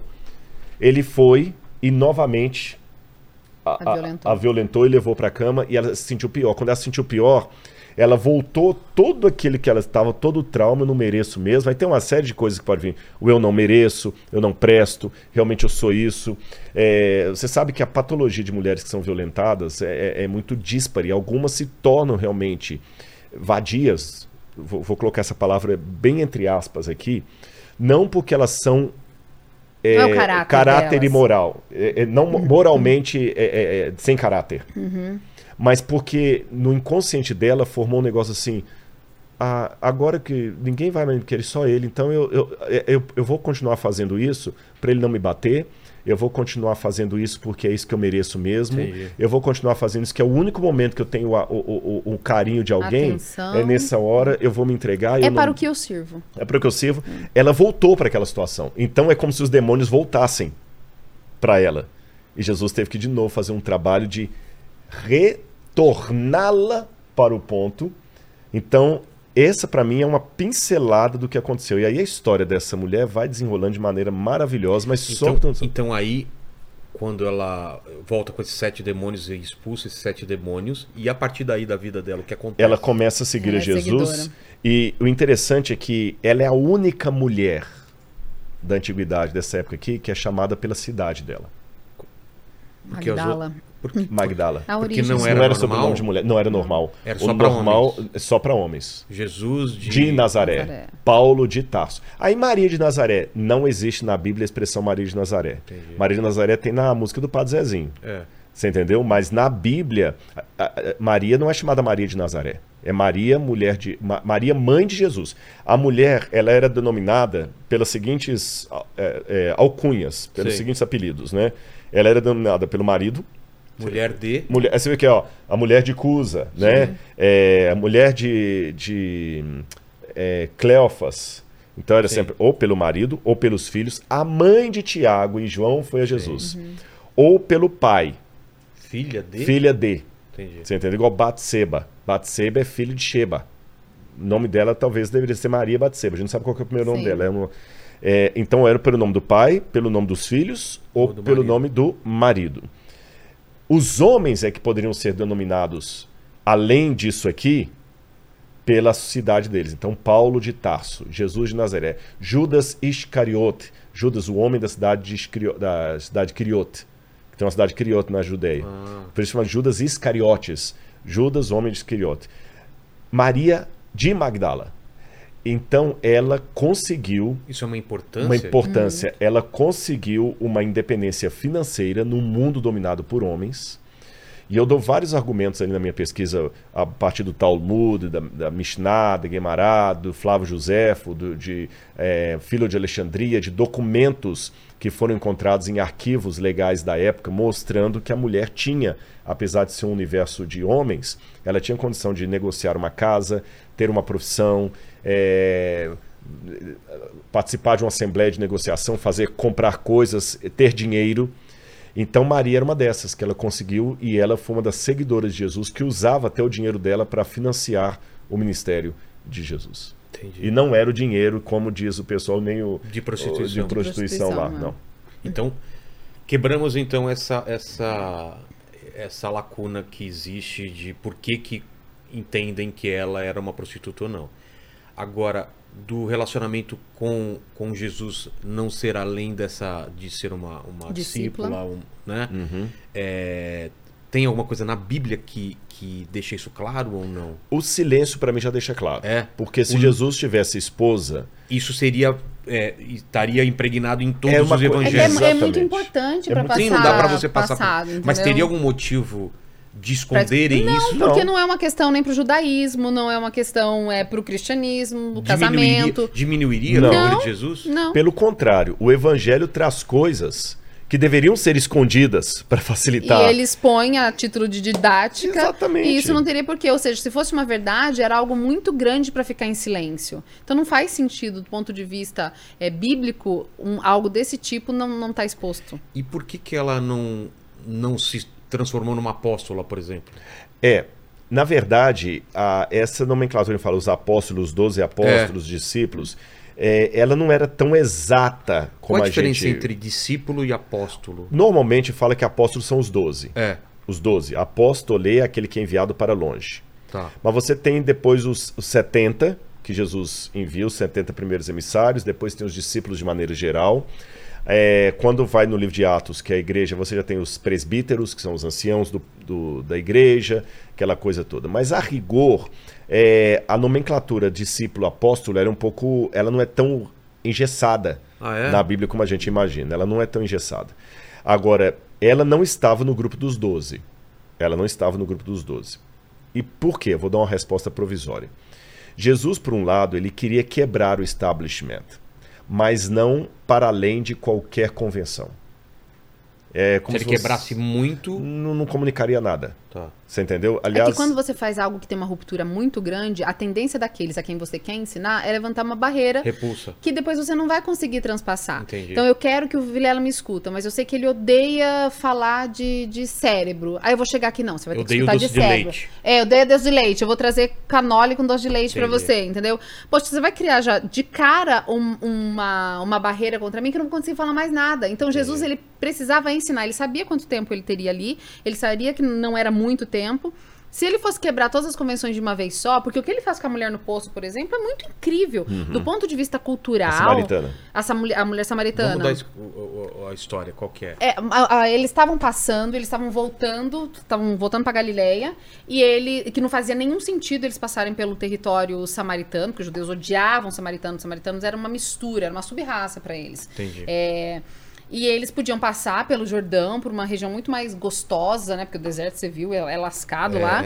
Mas ele resolve passar pelo deserto de Samaria.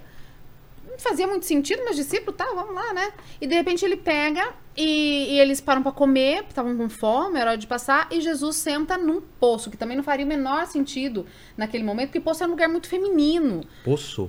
Eram as mulheres que buscavam água, era uma Ah. atividade feminina, entendeu? As mulheres que traziam As água pra mulheres Ah, que é? buscavam a água. É que nem, sei lá, tirar o lixo. Não sei na sua casa, mas na minha é uma tarefa masculina. Total. É meu marido que tira lixo. Faz nem sentido você me ver com lixo na mão.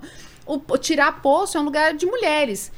Aí os discípulos saem, provavelmente, para procurar é, comida. Ele senta num poço. Só que era meio-dia. Quem é que vai no poço meio-dia? Se você já foi no Nordeste do Brasil, é quente pra caramba. É. Você vai sair. Que hora que você vai pegar um poço, fazer uma lata? Manhã, finalzinho da tarde. Era o horário que todo mundo ia. Se você quer ir no poço naquele horário, você não quer ser visto. Você não quer falar com ninguém. Você não quer ouvir é, piadinhas de ninguém. Você não quer ser acusado. Você não quer ser nada, entendeu? Então, a gente já entende por aí que a mulher samaritana também não tinha uma boa reputação. Também não era aceita na sua comunidade. Também era excluída.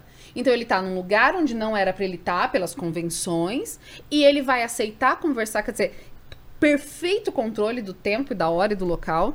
Ele senta ali e eu fico pensando, ele podia ter conversado rapidinho com ela, ele podia ter mandado já, eu te perdoo, vai lá, tal. Não, mas é o tempo perfeito. Ele falando com ela, ela tentando reconhecer, tem uma conversa prévia, quem é você? Daqui a pouco ela começa a se ligar, mas esse cara aqui ele é estranho. Ele fala, Senhor, onde, né? É pra adorar onde? O senhor é rabino, o senhor é um negócio especial. E ele fala quem ele é, fala ela, no perfeito momento. A Bíblia fala que os discípulos estavam chegando. Imagina o choque. Eles já não queriam nem passar, eles não queriam água do, do- dos samaritanos. Eles não queriam pisar, eles tinham nojinho de samaritano. Na Mishnah diz que aquele que come o pão da mão do samaritano é pior do que o que come a carne de porco. Nossa. Lembrando que seja, judeu não come porco. De jeito nenhum. Era- Era, era muito- era morte. Exatamente. Caramba. O judeu não come porco. Então aí agora É, é, o pra ver o- provérbio. Sim, aí Aquele Jesus- que aceita o pão do samaritano é pior do que o que come a Então carne era o escândalo que Jesus estava fazendo. Só que a, a missão de Jesus com os discípulos era justamente de ensinar. Claro. Era justamente de fazer com que eles levassem à frente o que ele estava tentando mostrar. Aí eles chegam, ele está falando quem ele é para uma mulher samaritana ao meio-dia, pelo contexto cultural e histórico, ele já estava entendendo que não era qualquer mulher, porque tá ali meio-dia. E o que, que Jesus está falando com ela? E daí, quando ela fala, entende quem ele é, não, peraí, eu vou correr para a cidade, que eu preciso escutar, porque meu povo está esperando quem é o Salvador, quem é o Messias. Era a hora dele, de novo, historicamente. Porque, ô, queridinha, que, tem que falar nada não, tá louco, evangelista agora? Tá pensando que é quem?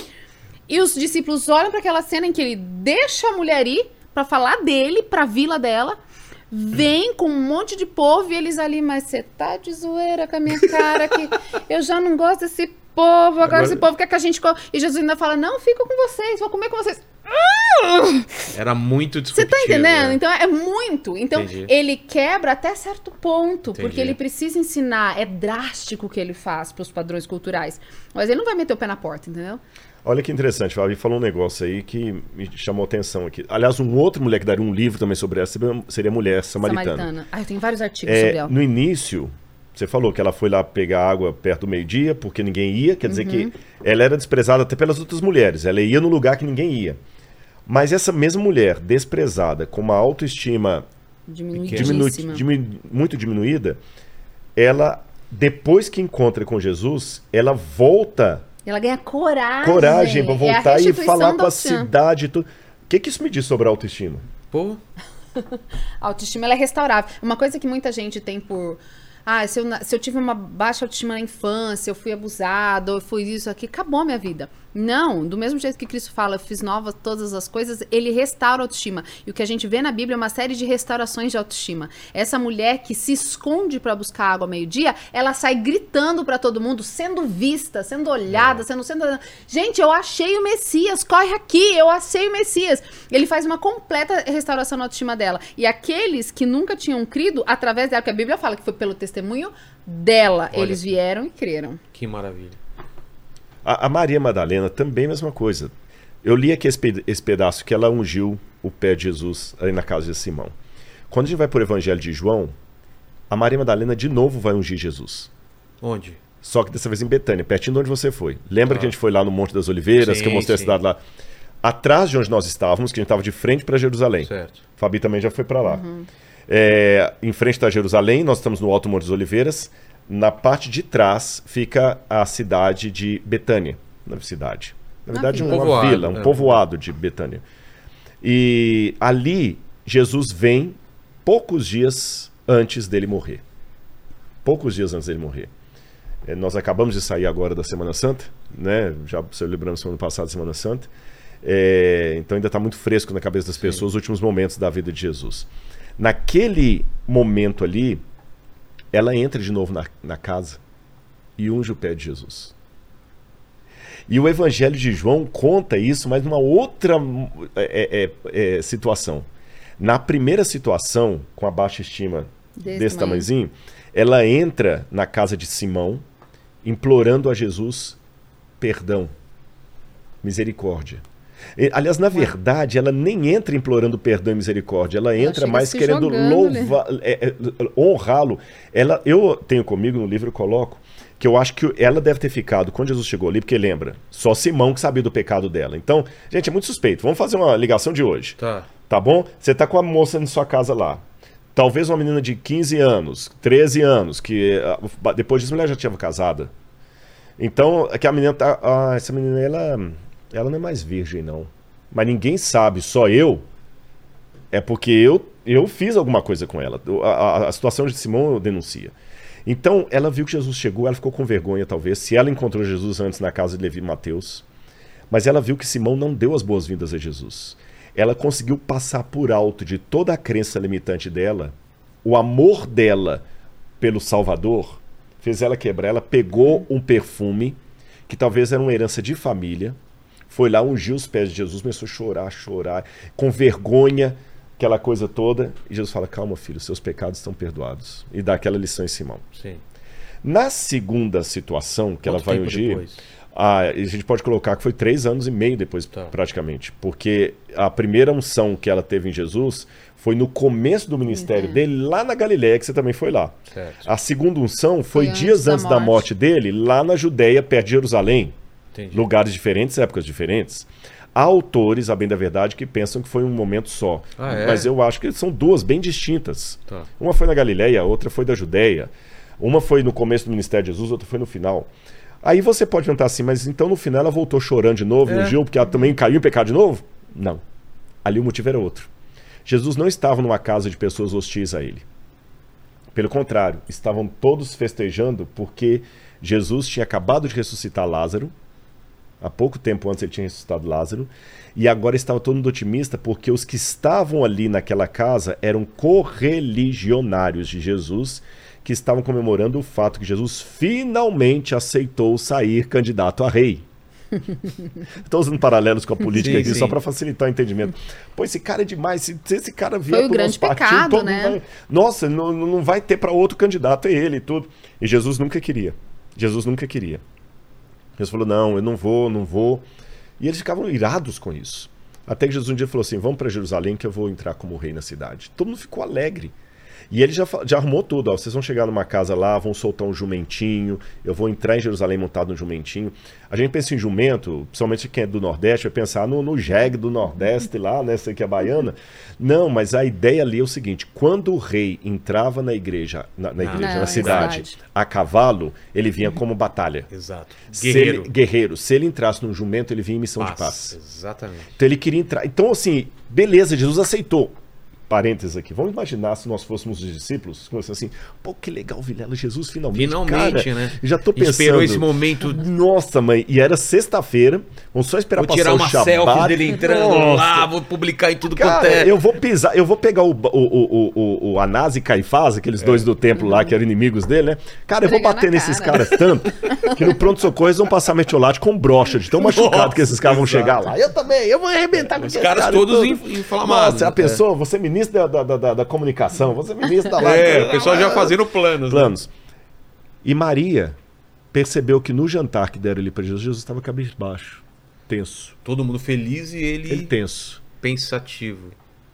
Ela pensou assim: todo mundo esqueceu do, do óbvio aqui.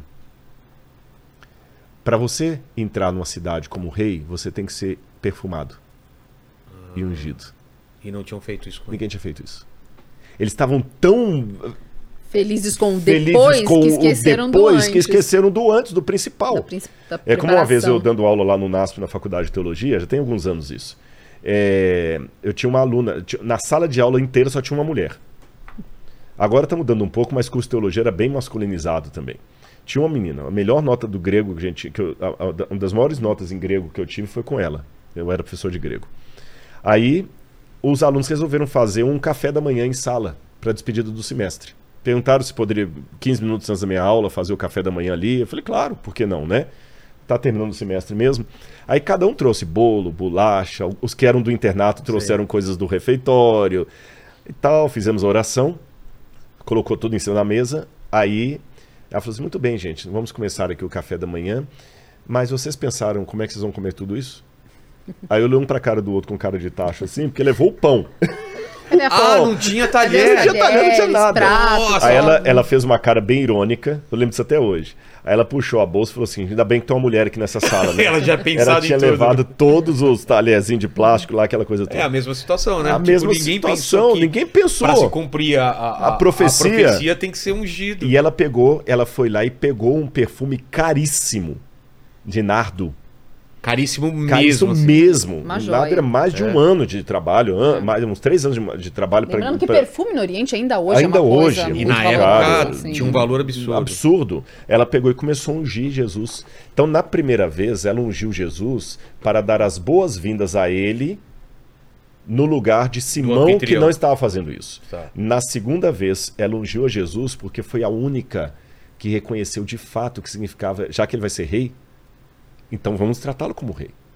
Mas a passagem fala sobre pecado, né? Sobre... Não, não, é só de, de, de Lucas. A de João não tem a Ah, não questão do pecado. Tá. Quando a gente vai para João, Por que isso que eu não entendi? é? é, não, João não menciona nada do pecado. Por, i- por isso que eu joguei, eu provoquei. Tá. Será que ela ungiu Jesus de novo porque ela estava em pecado? Não. É. Essa situação aqui não foi de pecado.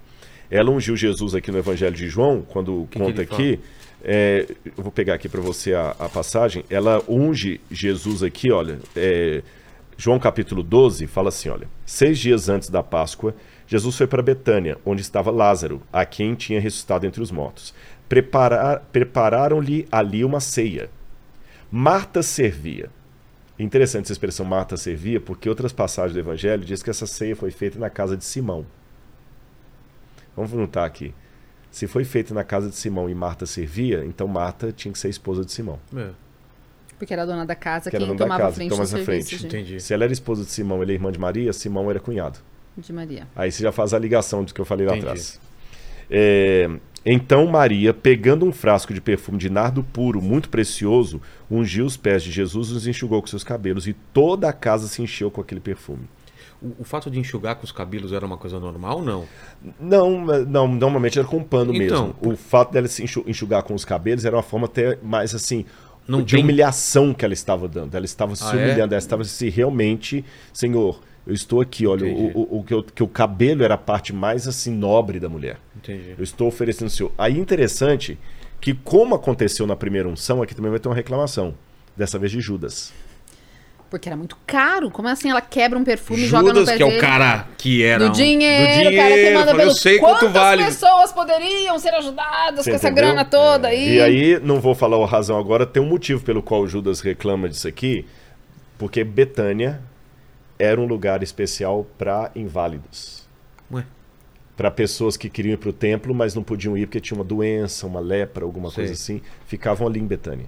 e se cobrava o dinheiro dele? Não. Era uma, sabe quando tem essas casas de refúgio, passagem? cara. Ah, tá, que pessoas tá. que vão tratar de câncer, Sei. por exemplo, vêm do interior, fica Ficam ali. lá. É mais ou menos isso que era Betânia. Entendi. E, e Judas, na verdade, ele queria o dinheiro para ele. Claro. Mas ninguém reclamou questão de pecado ali.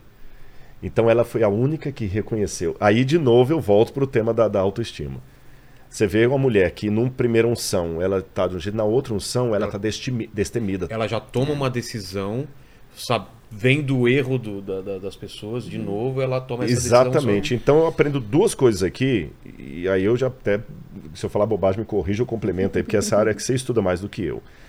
Eu sei que eu tenho uma pessoa com um problema de autoestima muito séria, um encontro com Jesus, e ela tem a autoestima dela restaurada, Restaurada. assim, e potencializada, com coisas que ela não descobriu. Então eu descubro, letra A, que é possível curar meus problemas de autoestima. Em segundo lugar, minha autoestima não deve ser desculpa para eu ficar estagnado. Terceiro, o evangelho, a conversão, não é simplesmente uma questão espiritual, é também uma cura emocional e psicológica. Completamente. Quando, quando a gente tem uma baixa autoestima, e todos nós já experimentamos isso em algum momento Sim. da vida, a gente faz escolhas baseado nisso. A autoestima nada mais é do que a estima que eu tenho por mim mesmo. Então vamos supor que essas balinhas aqui, suas, foram dadas pelo seu filho, saiu daqui, você tem muita estima por ela. Significa que valha muito, ou que tenha valor para outras pessoas, mas para você, Vilela, tem muita. Sim. Então se eu chego aqui, ai gente, já que esse negócio fácil, eu falo, não, pera, não trata assim, eu tenho estima, eu gosto dessas balinhas. A nossa autoestima é o valor que a gente dá, é o carinho que a gente tem pela gente mesma. Isso tem a ver com a nossa é, autoimagem, isso tem a ver com a nossa autocompaixão, com autorrespeito, são várias as questões ligadas à autoestima. Então, quando você não gosta de você mesmo, quando você acha que você não tem esse valor, que você não tem esse preço, obviamente as suas escolhas serão todas feitas baseadas nesse valor que você acha que você tem. Então, eu vou aceitar qualquer relacionamento, Sim. o cara me bate, o cara me xinga, ai, Ah, gente, eu mas, é Não assim vou mesmo. coisa melhor mesmo. O seu patrão te paga um salário muito abaixo do que paga para outras pessoas. Ah, gente, mas acontece com você, você, é Paquito. É cara, Paquito. Vamos é restaurar incrível, o Paquito assim. aí, Paquito. Ô, Paquito, ela não tá falando de você, não. É tá- ah, vamos né? melhorar isso aí e pedir um aumento, Paquito. Acabou de ganhar um aumento. Ah, foi suficiente, Falou um Paquito? obrigado? Não. Ele aumentou 20 reais o meu salário. É, 50... dá, na, dá nem pro iFood. Ô, ô, Paquito, é 20 reais uns, é muito dinheiro. É, uns 20% do meu salário, né, Exatamente. né? Eu gasto 120. Cara, é que isso. canalha. Eu vi ela falando Mas assim. vamos assim. curar a autoestima do Paquito pra vamos ele não aceitar curar. mais vamos isso. Curar, vamos Porque curar. quando a nossa autoestima tá baixa, Paquito, a gente aceita esse, essa humilhação. Deixa. Molas, não, mas né? deixa eu te né? perguntar. Quantas vezes você lavou meu pé com perfume? Não. e, limp... e, e, e, enxugou com os com seus cabelos. E cabelo Não, você tem, eu tô Paquito. deixando o cabelo crescer justamente Pra poder pra- fazer Ah, isso. então tá bom. Viremos aqui chegar, tá registrar bom? esse momento. Tá certo. Mas a autoestima faz isso com a gente. É? A gente aceita coisas que uma pessoa com autoestima saudável não aceitaria. Não, não vou falar lá não, gente, porque Então- ai, quem sou eu, Então né, a gente nessa vê história. uma mulher, então, com uma autoestima com uma totalmente autoestima- fragmentada, mas nesse momento restaurada. restaurada, Restaurada. e, e, e se sentindo parte de, algo, do- de alguma coisa muito grandiosa que tá pra acontecer. Pertencente, é que não é só a coisa do grandiosa, Vilela, é o pertencimento. Ela se nós, sente- seres humanos, nós somos. A gente tem necessidade de pertencer. Desde o útero da mãe, o bebê precisa pertencer. Quando a mamãe se afasta, Sim, ele sim. chora, porque ele tem que pertencer, é aquilo que o protege. Nós, Deus nos fez seres sociais. Tem um estudo muito interessante de Matter Lieberman, é um autor alemão, um pesquisador alemão, que ele fala sobre o vício no social. Claro que para ele, na, na, na visão evolucionista dele, é a nós evoluímos para nos tornar sociais porque isso garantiria a sobrevivência do Homo sapiens entre as outras espécies e que isso seria uma explicação. Tem um livro chamado Social que mostra essas pesquisas. Sim. Eu, eu sou criacionista, eu acredito que Deus nos fez é, dependente dessas relações e faz com que a gente se sinta, quando a gente dói, tem um lugar no cérebro da gente que se chama símbolo, ahn, é, símbolo anterior dorsal, que dói. É é onde dói quando eu bato na, na mesa, Sim. quando alguém me corta. Quando eu tenho uma relação fragmentada, doída, poxa, o Rodrigo tá triste comigo, acho que eu falei mal do Vilela, aquilo me dói. No mesmo lugar do Ah, é? cérebro. Aham. Por quê? Porque é pra eu lembrar que aquilo é muito importante pra mim. As dores nada mais são pra gente do que um alerta Claro. né, de possível risco. continuar. As dores machucando. emocionais também. Porque eu e você, ninguém vive sem relacionamentos completos, plenos. Inclusive nas blue zones, lugares onde as pessoas mais vivem no mundo, um dos fatores de longevidade é relações estáveis de amizade, de Duradouras, convencimento. Sabe que você não precisa fingir quem, quem você não é. Então, essas pessoas que têm essa, essa autoestima fragilizada, elas não se sentem pertencentes. Maria, ali naquele momento, querendo ungir antes de tudo isso, ela pertence àquele grupo. Eu pertenço a essa situação. Não é o poder de Cristo depois, não é ele entrar no jumento e receber louros. Não, eu pertenço a isso. Porque quando a gente se sente pertencente, eu me sinto importante. Eu não tô largado no mundo. Quanta gente que fala que tá, "Ah, eu sinto uma solidão mesmo estando no meio de todo mundo. Porque não se sente pertencente. E é uma dor muito grande pra gente não se sentir pertencente. Então, quando a gente vê a autoestima dessa mulher restaurada, você vê que ela também se sente parte. Ela age como parte E os daquilo. outros no ambiente, tem ela com, com essa importância ou não? Eu acho que o fato deles aceitarem e não repelirem já mostra que assim, Já- aqui não dá pra mexer. É, ela, é- ela é do grupo. Entendi. Ela é do grupo. Ela, Ela é do grupo, ela tinha né? autoridade. Ela tinha Entendi. autoridade. Inclusive, muitos estudiosos, tem um estudo que saiu agora em 2018, que mostra a figura da Maria Madalena como líder de mulheres, como uma, uma figura de liderança cristã na, na igreja cristã primitiva. Quer dizer, ela é um baluarte quando a gente fala de, de liderança feminina na igreja. É, ela inspirou outras mulheres a servir, a ajudar na causa, a montar seus grupos, a orarem, a ter uma liderança que não era comum para o judaísmo daquela época. A mulher que não frequenta sinagoga, a mulher que não vai nos serviços religiosos. E a Maria Madalena inaugura isso como uma liderança junto aos discípulos, junto aos mais próximos de Jesus. E é interessante que a teoria da conspiração vai dizer sempre assim, que a igreja quis abafar a Maria Madalena. Isso pode ter acontecido na Idade Média, eu falei do Gregório Magno e tudo mais, mas no Novo Testamento não. Porque se eles quisessem realmente abafar a Maria Madalena, ela não estaria aqui hoje sendo conversada, a gente nem É. saberia dela. João conta toda essa história que eu estou contando e ele vai mais além. Ele fala que Maria Madalena foi uma das que ficaram ao pé da cruz de Cristo até o final. Tanto que para ela foi quem ele é E- primeiro então, na linha apareceu. temporal, é, quando que acontece isso? É antes dele entrar em... Antes de isso Jesus entrar em... é- No é- jumentinho. Esse, esse... Da unção? É, da unção. Foi antes dele entrar no, com o jumentinho. Quantos Foi- dias? Ah, não, foi na, na mesma No semana. Na mesma Mesma semana. semana. mesma semana. É, Jesus, Jesus chegou ali em Betânia na sexta-feira. Certo. Aí eles já preparam tudo ali. Ela unge Jesus, provavelmente, ou na sexta-noite ou no sábado à noite. Ou na sexta-noite ou no sábado, não é mais Para próximo no no sábado à domingo ele entrar. Para no domingo Uhum. ele entrar. Ah, então é bem próximo. É, então, vamos supor que foi no sábado à noite. Tá. Ela ungiu Jesus sábado à noite. Jesus dormiu, no outro dia de manhã cedinho ele já subiu com o jumentinho, ungido por ela, para entrar na cidade. E aí, qual e uma vai- semana depois ele foi E crucificado. qual é a próxima referência que tem dela? Na sexta-feira, que Santa. até na Chorando, Santa, que foi semana passada, inclusive, Sim. chorando, mas com um detalhe curioso. Jesus tinha uma multidão com ele entrando em Jerusalém. Tá. Onde é que esse pessoal foi parar na sexta-feira? Então, Cadê o Lázaro que ele tinha ressuscitado?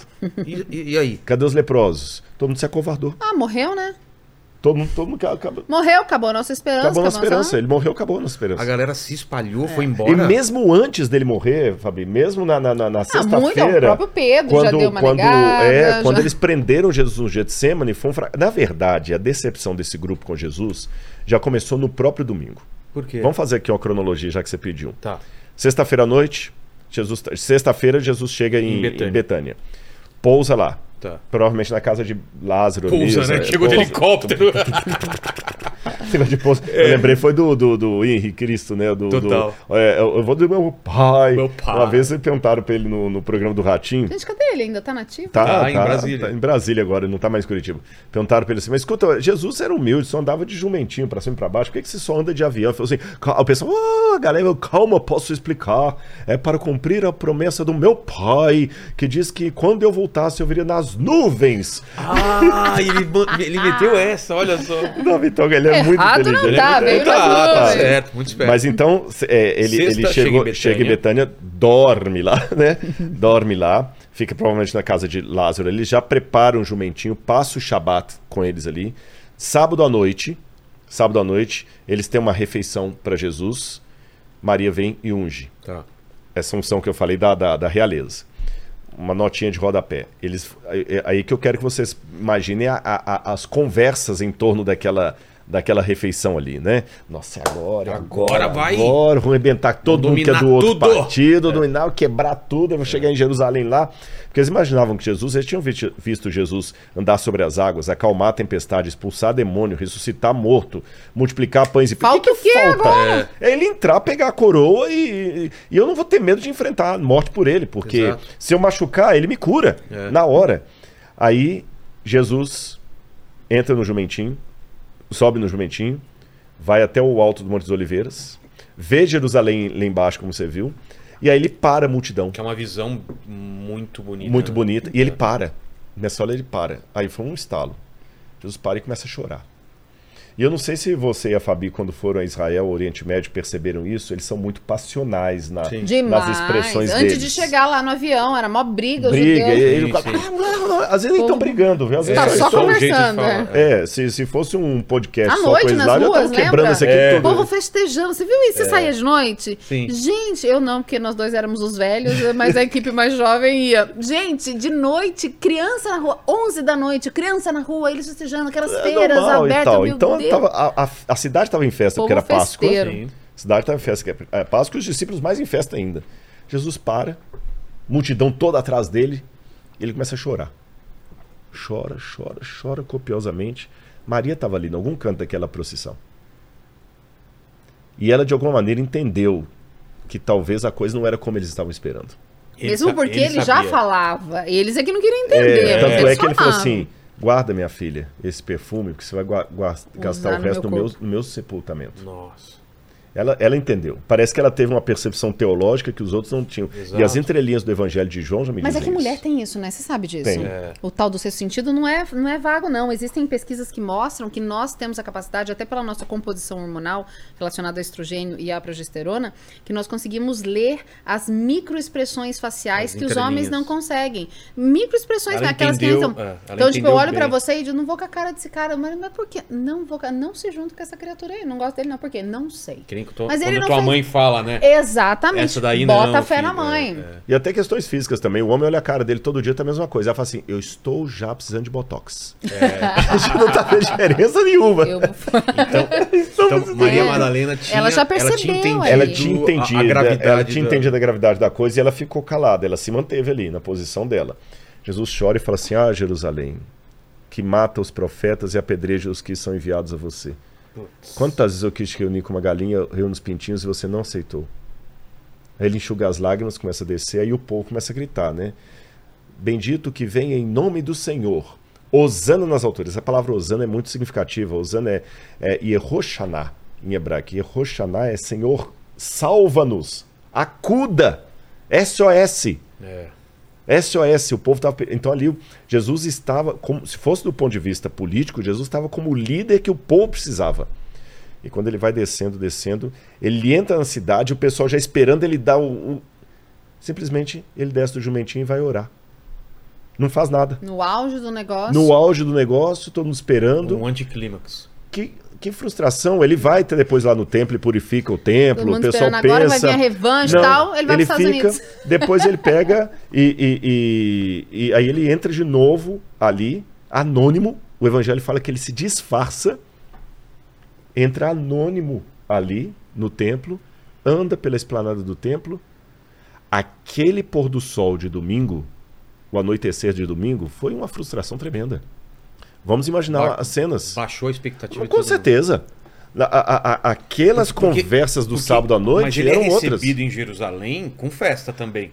Na, na- na verdade, quando ele chegou, sim, o, o pessoal foi, É, a multidão. a multidão. Só que quando ele chegou, o pessoal de Jerusalém não sabia o que estava acontecendo. Ah, não? Não. E ele não consumou a entrada, ele não Ele não consumou a entrada, ele, ele só passou ali pela, pela porta, Pela porta, entrou, é. mas that's it. Tanto é que o- os escribas, a, a prova mal que ele não entrou fazendo revolução, é que os escribas e fariseus chegaram para os, os discípulos e falaram assim, para Jesus, falaram assim, mestre, manda os teus discípulos se calarem, você não está vendo que aqui é uma casa de oração? Jesus só falou o seguinte, se eles se calarem, As pedras as próprias pedras clamarão.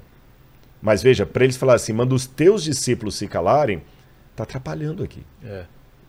Jesus entrou, ficou calado, não fez nada, só orou, participou da Páscoa como qualquer uma da- da- das liturgias pascais, ele já tinha participado, o cordeiro tinha sido morto. É, Não, não, o cordeiro ainda não tinha sido morto, é, que era a semana da Páscoa. Né? Jesus participou ali, tudo direitinho. O cordeiro só seria morto na próxima quarta-feira. Aí, quando foi naquela noite, Do domingo. no domingo, eu fico imaginando o pessoal assim, pô, cara, que Era fiasco. só isso? É. Era isso. A gente pensou que ele ia arrebentar agora, que ele ia fazer, aconteceu que aconteceu. nada, né? Não aconteceu nada. Que de... Putz, foi, uma... a frustração, foi uma frustração. E na segunda-feira, Jesus voltava para o templo disfarçado. Por quê, hein? Pois é, e esse porquê também eu não sei. Aliás, eu sei. Jesus não era para ele implementar o reino como eles queriam. Jesus foi uma frustração para eles. Aí fala assim: olha, quer saber? Vai ver que ele não tem esse poder todo, não. E é muito fácil a pessoa, a pessoa se decepcionar com o ideal e pular fora. Eu sei que na quarta-feira eles tiveram a. a- na quinta-feira, aliás, melhor dizendo, perdão, na quinta-feira. Henrique, na quinta-feira, que foi o dia 15, 14 de Nissan. Na quinta-feira, eles perguntaram: senhor, o senhor quer que prepare a ceia do senhor em algum lugar? Lá em Jerusalém tem uma casa de coisa, vamos lá. Judas provavelmente, isso aqui eu não posso afirmar, Judas provavelmente já intentou é, trair Jesus ali lá. por causa disso. Às vezes, Porque, Só que não, vai dar peraí. em nada. Ou não Isso aqui não vai dar em nada, não compensa, não compensa. Ou das vou duas, ganhar uma. coisa com Ou eu vou ganhar pelo menos um pouquinho pra não sair com a mão na frente e outra atrás, ou eu vou fazer um favor pra ele. E vou estimular ele a se defender. e eu vou Porque- dizer ainda que deu uma força. Exatamente. Isso aí, hein, Jesus? Sabe Se que eu- porque eu fiz aquilo Se eu pra te dar uma colocar ele mão? no- numa sinuca de bico, Ele vai- vai mostrar o reagir. poder Vai- dele. Exatamente. Igual a gente, né? Que vive Você tá provando a entendendo Deus. aí? e- Exatamente. Ele foi lá e vendeu Jesus para os homens do templo. Mas quando eles viram que Jesus foi crucificado, ali que o povo escolheu Barrabás, você viu que eles já estavam todos com medo. É. Pedro já tava negando. Tongando, o João afastou, depois voltou. Pra ver o que tava E- acontecendo. João foi o único apóstolo que ficou, e com ele algumas mulheres, entre elas Maria, mãe de Jesus, e, E Maria, Maria Madalena. Madalena. O tempo todo ali, ó, até o final. O tempo todo até o final ela ficou ali. E quando é, é, ele morre na cruz do Calvário, todos os discípulos com medo dos judeus De serem associados casa, de também a serem associados a ele. Aí no domingo que ele ressuscita, a primeira que está lá no túmulo É. é Maria. Você entendeu? Então é, é- é fantástica a história. Eu só tô dando umas pinceladas aqui, tem muito mais coisa para contar. Então, depois da, de Betânia, vai se falar de Maria Madalena na ressurreição, no na túmulo. ressurreição. Depois silencia. E vamos falar desse momento quando ele fala para não tocar nele, né? Ah, é. Boa. Boa. ele foi crucificado e, Aí ele. e levaram ele o corpo dele até a, a gruta, como que chama lá o, o local? É, O túmulo mesmo. o túmulo, o né? E, e, e, e ela, ela junto com, com- Como que foi essa. Esse, é, Porque ela fica desesperada Então, também, ela né? fica até Quando o final. roubaram o corpo. Mas ela fica até o final na, na Fica, crucificação. fica, Fica. fica. E não só até o final, ela participa, porque assim, Jesus morreu na sexta-feira, Tá. Perto do pôr do sol. Ele morreu por volta das três horas da tarde, do nosso Relógio. relógio. É, então, quando ele morreu, João, porque os outros discípulos, todo mundo caiu fora, ninguém ficou na cruz ali, ele ficou sozinho mesmo. Aí João é, ficou preocupado com aquilo. Nesse aspecto, o que, que vai acontecer com o corpo de Jesus? É. Porque os corpos eram jogados numa piscina de areia chamada putenescum, que lembra aquele palavrão mesmo, que significa É mesmo? putrefação em grego, em latim. Jesus não ia ter nenhum sepultamento digno. E eu, você sabe, eu nunca tive essa situação. Mas dizem que quem perde um ente querido por uma situação assim, a pessoa desapareceu. Tem muito caso de mães que ficam. até- Aquelas Ah, mães e da Praça de Maio. pra- é, de, de, de- procurando os filhos perdidos até Olha, hoje. eu, eu- já passaram 30 anos, eu sei que ele morreu. Mas Não me dê um pelo menos corpo, um, né? um pedaço dele para eu É a materialização da dor, né? é, Você... eu acho que a pior dor de luto que uma mãe pode ter. É, nós tivemos esse caso recente, essa tragédia lá no, no, no- no- no sul do país. É um filho terrível. Nossa. né? É, é, além de ter aquela violência contra o seu filho, é não ter um filho para enterrar. Exato. Parece que a pessoa morre duas vezes, sabe? Do, que você tem a dor da perda e não tem o corpo. Desapareceu. Né? Elisa Samúdio, por exemplo, Total. a grande dor da família, cadê o corpo dela? E, então as pessoas precisam de algo. Nesse caso, é, o, o lugar de sepultamento foi dado. Foi dado. Que era um Ex- lugar. Quem, quem era. Era uma coisa de, de gente de mais de grana. né? Exatamente. Jesus não teria direito é, a um sepultamento digno porque ele foi crucificado. Eles Exato. tiravam da pessoa a última dignidade dela. Tá. Um sepultamento coerente. Ela Era é jogada jogado ali. no- Numa vala. Tá. No ralo. Então eles não queriam que acontecesse isso com Jesus. E, então Mas ao mesmo tempo também, é colocá-lo num lugar de preeminência é um risco. é um risco. De tornar Tanto, tanto lugar. que. É, de tornar aquilo um ponto de peregrinação, que era o que Ah. eles não queriam, né? Exatamente. Aí nesse aspecto tem dois homens do Sinédrio, chamado José de Arimateia e Nicodemos, que aliás, eu acho que você não vai ficar chateado de eu fazer propaganda, assistam The Chosen. Sim. O The Chosen, as duas Comecei partes que eu destaco. Uma é a da, da mulher samaritana Sim. é, e a outra é a conversa de Jesus com Assistam, Nicodemos. assistam, é Assim, gente, é muito bom. É, galera do The Chosen, ó, braço pra vocês. Eu tô falando porque eu tenho a- a- o pessoal do The Chosen Setor Brasil que mandaram pra mim Sério? um WhatsApp esses dias pra eu fazer uma análise do, do, do filme ali, do ponto de vista arqueológico e tudo, e eu me senti muito honrado com esse pedido deles. Então, o José de Arimateia e o Nicodemos, que eram ad- admirados de Jesus- admiradores de Jesus, mas ficavam Na surdina, na surdina, contas, né? naquele momento eles se revelaram. Foram a Pilatos e pediram o corpo de Jesus. Nesse meio tempo, Pilatos, se eu dou ou não dou o corpo, ele já morreu tão rápido assim que a pessoa passava quatro dias agonizando na cruz. É mesmo. Mas ele morreu com poucas horas. Aí Pilatos aproveitou que os, os, os judeus que. Não, também a gente não quer que o corpo fique na cruz no Shabat. Não é bom. Entendi. Imagina lá. Não era negócio. É, 12 de outubro, dia da Nossa Senhora Aparecida lá para os católicos, né? É, você vai colocar um corpo na, na porta da basílica lá, não é legal todo mundo lá peregrino, não, não, deixa Pode pra criar fazer uma revolta, alguma coisa. Se, se tivesse pena de morte no Brasil. É, então tira, tira, pode criar uma revolta. Tá bom, então vocês podem, podem Resolvi sepultar um problema pra ele também. Sepulta no sepulcro de de José de Arimateia. Tá. Mas ele fala assim, olha, coloca guarda na porta e um lacre. Esses porque caras vão querer roubar o corpo e depois vão dizer que ele ressuscitou, porque tem essa Ah. conversa aí de que ele vai ressuscitar. Eles vão querer fazer isso pra Ah, poder é por pagar. isso que colocam guarda. Por isso colocam guarda, É, pra exatamente. garantir Porque que- ele falou, ouvimos dizer que ele disse que ia ressuscitar no terceiro dia. E se o corpo dele some, Vão Já- dizer que é isso. vão dizer que é isso. Então tá bom. Eles foram e começaram o pre- a preparação para o corpo de Jesus no túmulo. Eles lavavam o corpo, passavam perfume, depois eles colocavam as bandagens. Sim. Você entendeu? E Maria Madalena foi ali para ungir o corpo de Jesus. Só que nesse meio tempo que ela leva o perfume consigo, provavelmente ela começou, mas José de Arimateia também levou perfume. E ele ungiu o corpo de Jesus e montou rapidamente o, o linho ali e colocou Jesus lá e fecharam a porta e foi embora. Antes dela ver. É, ela estava ali, mas é, Ela talvez. tava lá? Tava lá, mas por que fizeram tão rápido? Porque É. o Shabat estava chegando. Que é o Eles- pôr do Que é sol. o pôr É o do pôr do sol, sol, eles de sábado. não, pode, sábado. não poderia fazer mais. Não podia fazer no sábado. Ah, Mas olha que interessante. Teoricamente, Jesus já estava sepultado. sim. Já estava embalsamado, já estava perfumado, não tinha mais o que fazer. sim. Porém, contudo, entretanto, E a, todavia... e a pedra fechada. e a já. pedra fechada. No domingo ela volta. Por, Por que, quê? que ela volta? É, por quê? Eu Parece que ela uma foi a promessa. única que acreditou, né? Ele me pediu, ele falou... Que no terceiro dia ia ressuscitar. Não, não, não, até que não foi isso, não. Ah. Ele falou que eu ia ungí-lo com esse perfume aqui. É uma- Ou é- seja, eu vou ter que pagar a promessa. Eu vou ter É. que pagar a promessa, eu tenho que honrar a palavra dele. Mas por que, que ela ia ungir três dias depois É. se ela não tivesse acreditando que ele ia ressuscitar? É, por que, que ela iria é, é, ungí-lo se ela acreditasse que ele ia ressuscitar? Pra louvar de novo, como ela fez lá no Não, começo? não, não. Peraí, peraí. Ele, ele falou uma- do meu corpo. Tanto é que ela não acreditou que ele ia ressuscitar, porque quando ela viu o túmulo vazio, ela não interpretou como ressurreição. Ela falou assim: Roubaram levaram meu o senhor, é corpo verdade, do meu É senhor. verdade. Senão ela de cara Senão ela fala assim: ele ressuscitou, não é roubaram. E quando ele aparece para ela, ela também não, não, Não não, reconhece. não reconhece que é no momento.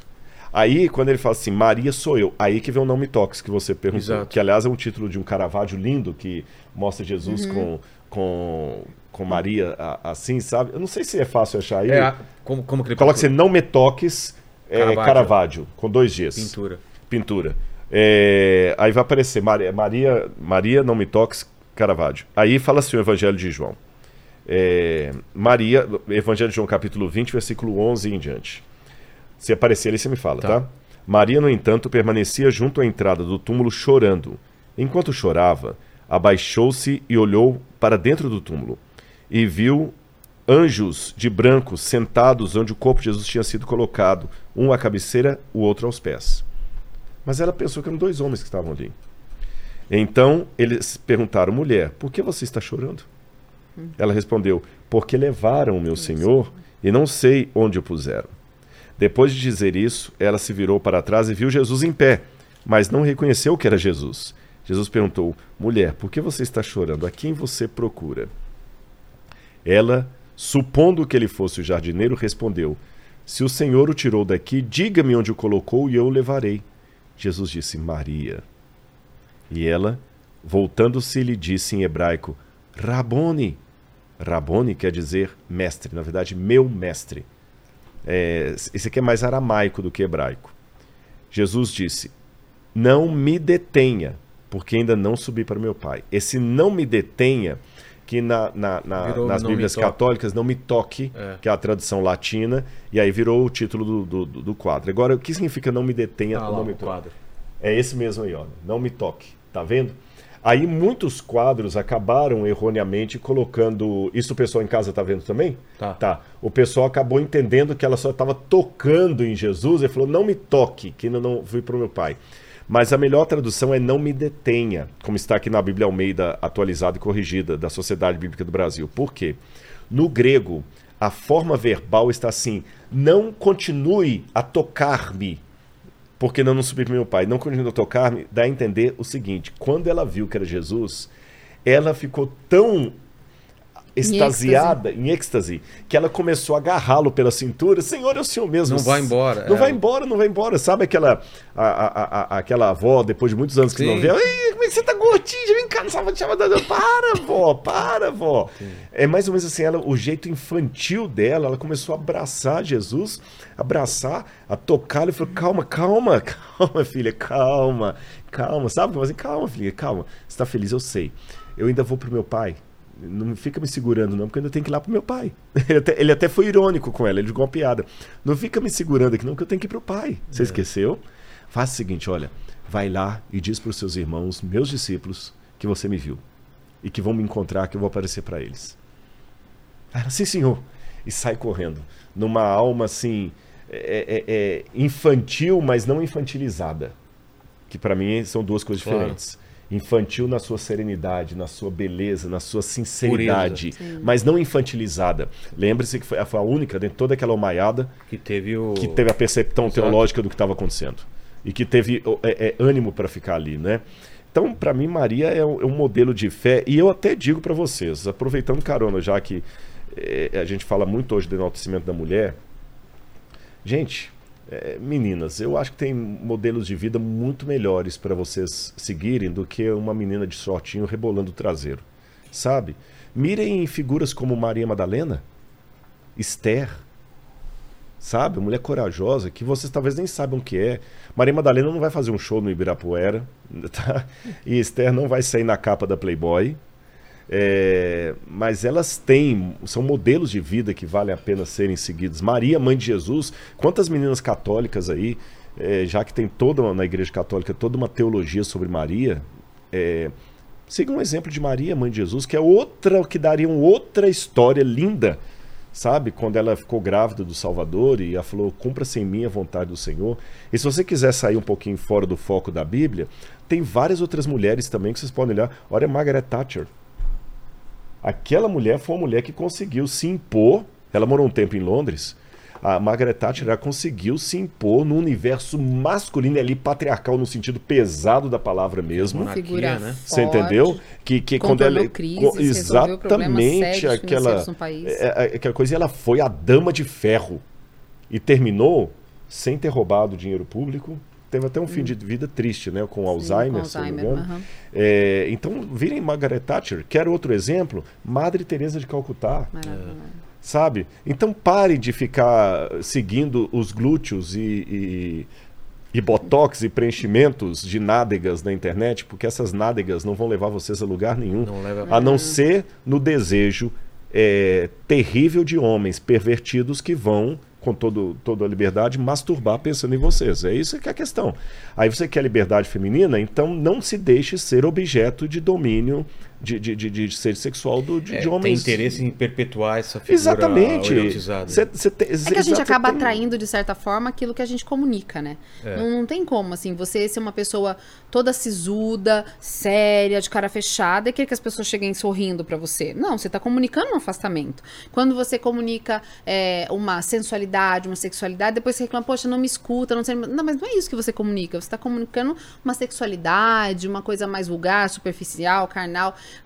A maneira como a gente comunica tem muito a ver, e é por isso que as mulheres precisam ser inteligentes. Homens também, óbvio, a gente tá falando pra mulher porque é o ponto aqui. Mas ser comunica, inteligente com aquilo que a gente comunica, porque é isso que a gente vai atrair em última instância. As pessoas não sabem o que tem dentro da gente. Ela olha pro lado de fora, a gente fala, ah, mas o meu interior, Deus sabe. Tá, mas ninguém sai com um scanner na rua pra ler seu interior. A gente tá vendo o que tá do lado de fora, é a postura, é o jeito que fala, é o jeito que veste. Querendo ou não, é a maneira como você é lido. E a maneira como você é lido comunica o que você vai, vai atrair pra você. Quando a gente olha essas mulheres da Bíblia, essas mulheres da, da história, você vê uma não importa o momento em que elas viveram, a circunstância ou o papel social que lhes cabia, existia uma intrepidez, um orgulho de, dessa, dessa pessoa que elas eram, uma fidelidade. Eu, eu fico vendo essas histórias da Bíblia. Acho que eu já comentei contigo. Uma vez eu estava é, visitando um centro de escavação viking na Inglaterra e eu, eu fiquei assim, para mim acho que foi uma mudança assim de chave, acho que foi uns oito anos isso. Eles estavam escavando lá em York, no, no norte da Inglaterra, para fazer um shopping, acharam é, faz tem uns 25 anos essa escavação começou. Acharam é, coisas que provavelmente eram do século XI, XII e que mudou completamente. Foi uma escavação muito importante, ainda está em andamento lá na Inglaterra, que mostra a visão como que a gente tinha dos vikings eram era muito deturpada. A gente Sim. tinha aquela visão muito de bruto, que nada. Eles tinham um sistema político muito inteligente, a projeção da mulher, inclusive, era muito maior e melhor do que se supunha e tudo mais. Mas o que me chamou a atenção nessa exposição é que tinha um quadro em que falava da devoção deles aos deuses, Thor, é, o, enfim, Odin. Odin. E, e como assim, se Deus quis assim, é assim que você, eu vou lutar por ele, eu vou morrer por ele, vou ah, invadiram a Inglaterra, invadiram outros países, a França e tudo mais. E às vezes eu vejo essa, nós mesmos mulheres não temos essa essa intrepidez de Maria de, cara, eu vou fazer o que Jesus mandou fazer. Não, mas ah, não me convém agora. Talvez se Deus atendesse a minha vontade desse jeito. Eu fico pensando nos, nos, Vikings, nos vikings como pessoas que meu Deus é esse, eu faço o que ele quiser, como ele quiser, nem tudo eu entendo, mas eu vou fazer. E às vezes a gente não quer isso pra gente de Deus. Eu quero ser uma mulher desse tempo, tendo as, os benefícios de ser filha de Deus, mas usufruindo de tudo que é popular para o meu, é, para o meu sexo nesse tempo. Então eu não quero sucumbir à vontade de Deus plenamente, eu quero o que é bom daqui, então eu adapto isso aqui para mim. E parece, eu, eu olho assim para esses guerreiros vikings de séculos atrás e parece que eles eram muito mais fiéis aos deuses dele do que nós somos ao nosso próprio Deus, quando significa cumprir o nosso papel, Entendi. sabe? Paquito, é, tem uma pergunta aí? Tem, ó, eu vou começar aqui pelas perguntas que já foram respondidas, né? Tá, então, eu vou, vou fazer um xixizinho, pergunta pra Fechou. É, o pessoal perguntou aqui bastante se a Maria Madalena era prostituta tal, que vocês já responderam. Perguntaram daquele negócio do perfume, né? Que ela foi é, preparar o corpo de Cristo e tal. É, e é, acho que as que vocês responderam foram essas. Aí, é, o pessoal perguntou o que aconteceu depois da, da ressurreição de Cristo e tal. É, o que aconteceu com Maria Madalena depois disso? Essa resposta nós não temos, biblicamente nós não temos, temos apenas uma, uma lenda medieval tardia, muito tardia, que vai ser explorada pelo Dan Brown no livro dele, que Maria Madalena teria fugido da região ali de Israel, atual Israel, para a França, a Gália, chamava Gália, e que lá ela foi, que ela estaria grávida de uma filha de Jesus, é, e que ela foi com outros discípulos, que José de Arimateia foi com ela também, teria ido com ela para protegê-la, e que ela ficou ali, mas isso é uma lenda tardia, muito posterior à época de Jesus, e a gente não pode apostar as fichas nisso não, é apenas uma lenda medieval. O que aconteceu de fato com ela depois disso é um silêncio. A única coisa que a gente sabe é que talvez ela esteve lá no Pentecostes, porque fala que estavam reunidos no cenáculo 120 que Jesus é, tinha como discípulos e ela provavelmente estava entre aqueles que receberam o dom do Espírito Santo ali de falar em línguas. Ah, mas é... todo pesquisador, todo estudioso sério refuta essa ideia. Refuta, do... exatamente. É, o, o, o, exatamente, esse negócio da gás, não, não, não. Nenhuma é? evidência, não existe é, nada só, que minimamente... Só teóricos da conspiração, embora... É? embora deve ter alguma coisa para eles se é, basearem. tem, tem uma, uma coisa assim, você falou de, de, historiadores sérios, mas teve, por exemplo, uma, uma pesquisadora até da Inglaterra... Uhum há pouco tempo que ela teve um, um mico tremendo. Porque ela é, ela é bem feminista. E quando eu falo feminista, deixa eu explicar o que eu quero dizer com feminista. Eu não sou contra a pauta feminista no sentido de é, encontrar para a mulher um lugar na sociedade, um respeito como mulher, como mãe, como cidadã, como profissional, etc. Todas essas, essas pautas aí elas não são, são humanas, são né? humanas, são, né? são femininas, são humanas, Quem né? For contra isso é o meu muito... problema é aquilo que a Fabi descreveu um pouco lá atrás, quando ela falou da gente querer às vezes se apare aparecer com aquilo que você está questionando. É. Né? Repetir o modelo que você tanto criticou. Exatamente. Né? É, então, agora vou, você falou a questão dos escravos, que agora se tornavam donos de escravos quando foram libertados. Que eu fazer minha liberdade? Eu vou ter escravos, só para ser igual o homem branco que me uhum. tinha, né? Então, isso eu sou contra. Então, quando o feminismo quer usar, é, é, apropriar-se dessas pautas para distorcer essas próprias pautas, eu acho isso ridículo. Ridículo. E nesse universo aí, tem algumas que querem, porque querem de toda maneira, de maneira anacrônica, pegar figuras como Maria Madalena e reacender um viés gnóstico e colocando que ela é realmente aquela mulher, que ela era a discípula amada, que a igreja, que os outros que Pedro mandou escondê-la. Aí criam toda uma teoria da conspiração que não tem lastro acadêmico para você falar, não tem o mínimo de evidência. Porque para eu levantar uma tese, por mais absurda que ela soe, para ser considerada tese, ela tem que ter algumas evidências. Claro. Alguns que estão nos ouvindo podem até falar assim: poxa, que legal esse que o Rodrigo falou da probabilidade dela ter sido violentada dentro de casa. Faz sentido. Outra pessoa fala assim: não, para mim não faz sentido eu encontrar isso no texto bíblico. Mas ambas reconhecem que eu não estou partindo de um vácuo para dizer isso aqui. Veio da tua cabeça. É. Agora, quando algumas querem botar a Maria Madalena como a, aquela protagonista da bandeira feminista, elas muitas estão partindo do vácuo. Estão partindo de lugar nenhum para chegar não sei onde. Você está entendendo? Então não faz sentido esse tipo de abordagem. E essa professora, por exemplo, é, que estava até fazendo pesquisa até nos Estados Unidos também, apareceram, alguém entregou para ela um fragmento de um evangelho perdido de Jesus, hum. onde falava, escrito em copta, onde falava de Maria Madalena como esposa de Cristo. Ela empolgou tanto com isso. No meu livro menciono essa pesquisa as duas autoras. Copta o que, que é? Copta é a língua que fala no Egito, ou falava no Egito, que o, o antigo egípcio faraônico, que era aquele dos, dos hieróglifos, Sim essa língua foi variando, variando, variando, variando, variando, ela foi perdendo, depois é, o copta foi o que sobrou dela. Tá. E o copta foi falado no Egito até por volta do século XIX, aonde ele foi, de, onde ele foi, de, onde ele foi depois substituído pelo árabe.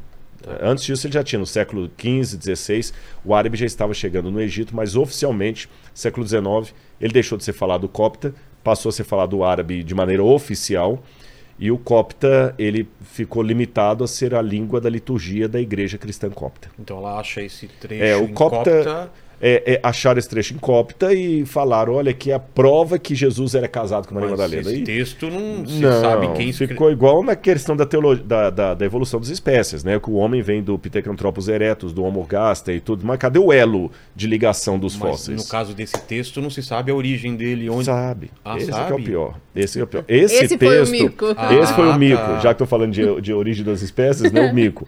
O elo, o elo perdido que eu fiz a, paró a paródia aqui com a evolução, né? O elo perdido dessa reconstrução era esse texto, porque ela sabia como acadêmica e todo mundo que trabalha nisso que não existe nenhum documento que fala que Maria Madalena era esposa de Jesus.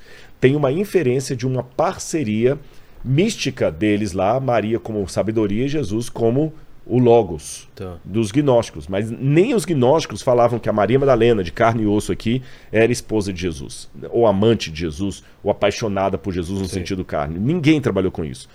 É, mesmo quando no século VI o Papa Gregório Magno colocou a questão da prostituta, naquela época nem os, os, os dissidentes da igreja, os hereges, falavam que ela era esposa de Jesus. Entendi. Isso é uma coisa muito atual. Mas ela achou. Não, eu tenho uma prova, é um documento cópita do segundo século que prova que Jesus era marido de Maria Madalena, que ela era esposa de Jesus. E agora eu quero ver os religiosos mais é. conservadores falando que agora a gente tem a prova. É um evangelho que eles tentaram esconder. censurar, esconder. Só que vários especialistas em cópita já haviam alertado que aquelas escrituras em cópita ali estavam estranhas. Que não se escrevia assim em cópita. Mas ela estava tão empolgada. Alguém imitando uma escrita da Exatamente, época. que não estava bem feitinho. Mas ela ignorou todo mundo. Nesse momento aparece a National Geographic. A National Geographic joga muito dinheiro. Claro. Sabe? E às vezes faz muito desse serviço também, mas é uma revista que tem uma reputação. É, igual no passado a Veja, né? Saiu na Veja, saiu no Jornal Nacional, então é verdade. Hoje a gente sabe que não é bem assim. É, a, a National Geographic soltou lá, pá, coisa, um evangelho perdido que prova Maria Madalena é a esposa de Jesus. Até que depois foram fazer uma análise técnica e descobriram que é falso. É uma falsificação do século XX. E fica. Descobriram até o sujeito que fez a falsificação é? e tudo mais. Quer dizer, foi um mico danado para essa professora, um fiasco danado. sabe? É uma vontade muito grande de É, provar um ponto. Exatamente. de- É, Uma coisa é querer descobrir a verdade, outra coisa é querer que a verdade esteja do meu lado, custe o que custar, né? Exato. Então foi isso aí que Então já aconteceu. foi, já foi. Teoria da conspiração. Tá. É. Fala, Paquito. Ó, tem uma dúvida aqui da Helena. Ela perguntou se a série da, da Maria Madalena é fidedigna com a história dela. Eu confesso que eu não assisti ainda, até por um motivo muito pessoal. Como eu estava fazendo a pesquisa, Não queria ser eu não queria que nada me influenciasse. Então eu não Faz assisti. sentido, faz sentido. Tá bom? Eu lamento, amigo. Também não não sei se assisti, você não. chegou a assistir. Tem três filhos pequenos, você acha mesmo que eu assisto? Vocês acham mesmo que eu assisto alguma série? Tem três. Eu, bo- eu fico até feliz com a fé que vocês botaram em mim agora. Sabe o que, eu me lembrei agora que eu falei com ela? Você lembra Hotel Transilvânia? Sim. Ah, é- é, Ele fica uma- me mandando esses videozinhos eu, eu dos- mandei pra ela do, do Hotel Transilvânia que tem uma cena lá que é o, o lobisomem com a esposa. Larga os E é lobinhos. cheio de lobinho assim, né, em volta, né? Não sabe o que Aí fazer quando com o estão no barco lá, o cara falou assim, a gente vai ficar com suas crianças. Por quê? Pra você poder divertir. Aí ele... Todas elas? Toda aí tem de lobinho lá, coisa. Aí ele olha pra mim. E agora, o que a gente faz? Não sei. Também não sei. Estamos livres! Não tá Não acostumado. sei, né? eu, não- eu não sei. Eu, eu tô aqui com dificuldade, até porque eu tô com as mãos livres, não tem É. ninguém aqui em cima de mim, tô precisando esconder que eu tô comendo jujubinha. não tem ninguém, uma criança pra ver o mau exemplo. Fala, Paquito. E agora tem algumas teorias aqui que o pessoal tá perguntando. É, a primeira aqui é se ela. Vocês já falaram um pouco sobre isso, mas se ela era realmente a esposa de Cristo e se ela teve filhos com ele. É, Já isso foi já, dito, já, já é. Teoria da conspiração mesmo. E né? também não se sabe se ela teve filhos com. Não, alguém, Não, não não se fala não, mais não, nada não, dela. silêncio, Qualquer Qualquer silêncio. coisa que se diga é inferência. Não... É. Existe algum apócrifo é, em nome dela? Tem, Como tem o Evangelho segundo Maria, Maria Madalena, Madalena. mas o Evangelho segundo Maria não? Madalena, li, mas o Evangelho segundo Maria Madalena não tem nada da história dela. São Não? ensinamentos místicos de Maria Madalena, Ah. que ela teria chegado até Jesus, e Jesus, reconhecendo nela a Sofia, que estava eh, ali no. eh, esse- eu, não- eu estou evitando a palavra encarnado, porque os gnósticos, a rigor, não acreditavam na encarnação. Tá. Porque eles faziam uma separação entre o mundo espiritual, o pleroma, e o mundo material, como Platão. O mundo espiritual era puro, o da carne é pervertido. Também lembra o, o- o- estoicismo lá, É. né? Então o que que acontece? Se alguém do mundo espiritual se encarna no mundo material, você contamina o espiritual. Então ele não pode. O máximo que ele pode fazer é influenciar. Então, por exemplo, na, na visão deles, não existia a encarnação do Filho de Deus, como a Bíblia apresenta. Existia o Espírito do Cristo que vinha na mente do homem chamado Jesus, de modo que Jesus, Cristo, são duas pessoas. Jesus é o homem, que recebia o Espírito do Cristo como médium, Sim. e o Espírito do Cristo guiava. Quando ele perdia a paciência e xingava o palavrão, era Jesus. Quando ele andava sobre as águas, era o Cristo. Ah, os, os gnósticos acreditavam nisso? E Nisso, então? nisso, exatamente. Quando ele multiplicava os pães e expulsava demônios, Cristo. era Cristo. Quando ele, ele pedia água para a mulher samaritana, era Jesus. Quando lá no templo ele Exatamente. derrubou tudo lá. E eles dizem que esse espírito do Cristo chegou em Jesus quando ele foi batizado. E o abandonou quando ele foi crucificado. Por isso que ele falou: Deus meu, Deus meu, por que me desamparaste? Que o espírito foi embora. Da mesma maneira, essa figura que não é bem uma encarnação, Sim. esse modelo se repete nesse evangelho segundo Maria Madalena, é, se repete em Maria Madalena. Porque o que acontece? Quando um espírito toma conta do corpo da pessoa, ela esquece que no mundo das ideias, no mundo espiritual, ela foi uma grande alma. Porque o corpo aprisiona a sua alma, de acordo com os gnósticos, eu não Sim. creio nisso. O corpo aprisiona sua alma e faz a sua alma esquecer tudo o que ela sabia do mundo das ideias. Por isso que tanto Platão como seu antecessor Sócrates ensinavam que a maneira que alguém tem de aprender alguma coisa é lembrar a maiêutica. Não é isso? Você faz perguntas para obter respostas, porque maiêutica vem da palavra maia, que é, que é a, a parteira. Você dá a luz. Então, na verdade, você não aprende nada. Você apenas se lembra do informação que você tinha no mundo das ideias. Quem se lembra mais é superior a quem se lembra menos. Então, nesse aspecto, Jesus levou Maria Madalena a se lembrar mais do que, que ela era antes de ser uma bebê, antes de estar contaminada, antes do espírito dela ser contaminado pela matéria. Entendi. Que ela era a sabedoria, que ela estava com a sabedoria, a sabedoria queria usá-la. Então, ela aprende todo esse conhecimento, essa doutrina secreta de Jesus, anota e tenta passar para os próximos. Isso que é o. Isso que é o evangelho. Como também você tem outro apócrifo que é o evangelho de Judas, que também di- diz a mesma coisa. Jesus chamava Judas em particular, que Judas que era o discípulo predileto, e Jesus eh, revelou para Judas o que os outros não podiam entender. Então Judas, quando traiu Faz Jesus, o trabalho sujo. faz o trabalho que Jesus pediu, porque ele foi o único que entendeu que Jesus Ah, deveria morrer. Entendi. Tem essas versões. Agora, na Santa Ceia, Mada- Maria Madalena estava durante a Não, Santa Ceia? não, Não. não estava, é, porque estava só Jesus e os apóstolos. Porque a Só? Bíblia fala, só ele e os Não apóstolos tinha ninguém entraram. servindo, não, Não, tinha ninguém. eles serviram, saíram, eles ficaram Ah, tá. ali e fizeram.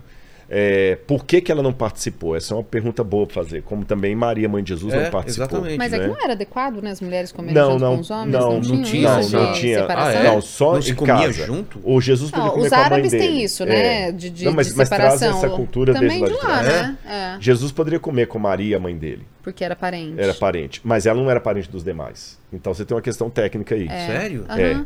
Ela. Eles não comem juntos. seria- Tem, é separada a sala dos homens e É porque ela era mulheres. mãe de Jesus, ela não, Não era dos mãe de, outros dos homens. outros homens. Nossa. Então eu não posso, é, eu não é de bom tom eu trazer para a mesa aqui uma mulher, a menos que nós sejamos irmãos, eu e você, estou trazendo a nossa mãe. Entendi. Você entendeu? A menos que nós sejamos irmãos, você está com a sua esposa e eu estou com a minha. Mesmo assim, mesmo assim, na cultura patriarcal dos tempos da Bíblia, o normal era: eu estou em minha casa lá com a Laura. Você chega com a sua esposa, a sua esposa vai para a cozinha comer com ela e nós homens comemos Sério? separados. Mas até hoje, em Então, várias... o que se imagina é que eles estavam Talvez estivessem na mesma ambiente, casa. Na mesma casa, talvez as mulheres separado. em outro Exatamente, É, outro ambiente, eles vão. Exatamente. Nossa. Então eles estavam no mezanino ali, que fala do cenáculo. Aham. Era um mezanino mesmo? Provavelmente Provavelmente. era um- provavelmente. é. É. Segundo palavra que eles usam pra é? descrever. É, exatamente. E a mulher estava em- embaixo. Então, de repente, Maria estava tendo a Santa Ceia com Maria, mãe de Jesus, com As outras outras Marias mulheres. ali, e eles estavam em cima. Eles estavam em cima. Entendi. Então, não- então ela não estava na Santa Ceia ali. Tá. Fala, Paquito.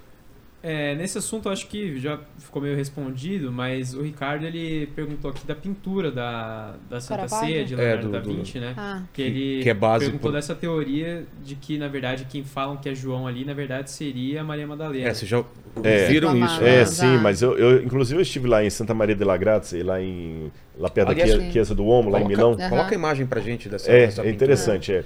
Lá na, é perto da Chiesa do Omo. Falam que forma um triângulo perfeito. É, né? mas só que ali. Que aponta Até pra- bom falar essa questão do É, triângulo. né? Vou mostrar aqui. Vamos mostrar. Esse triângulo tem pra todo lado. Rodrigo, eu, eu, eu sei que isso é tudo uma teoria da conspiração, mas Mas é, é legal, fascinante. né? Não é Fascinante, fascinante? claro. Mas é que a gente é viciado Porque parece que tem uma, uma, uma, uma, uma, coisa ser oculta. humano ama Meu esse negócio. eu É. sou fã de Indiana Jones. Eu que é- também. Que é a teoria da conspiração.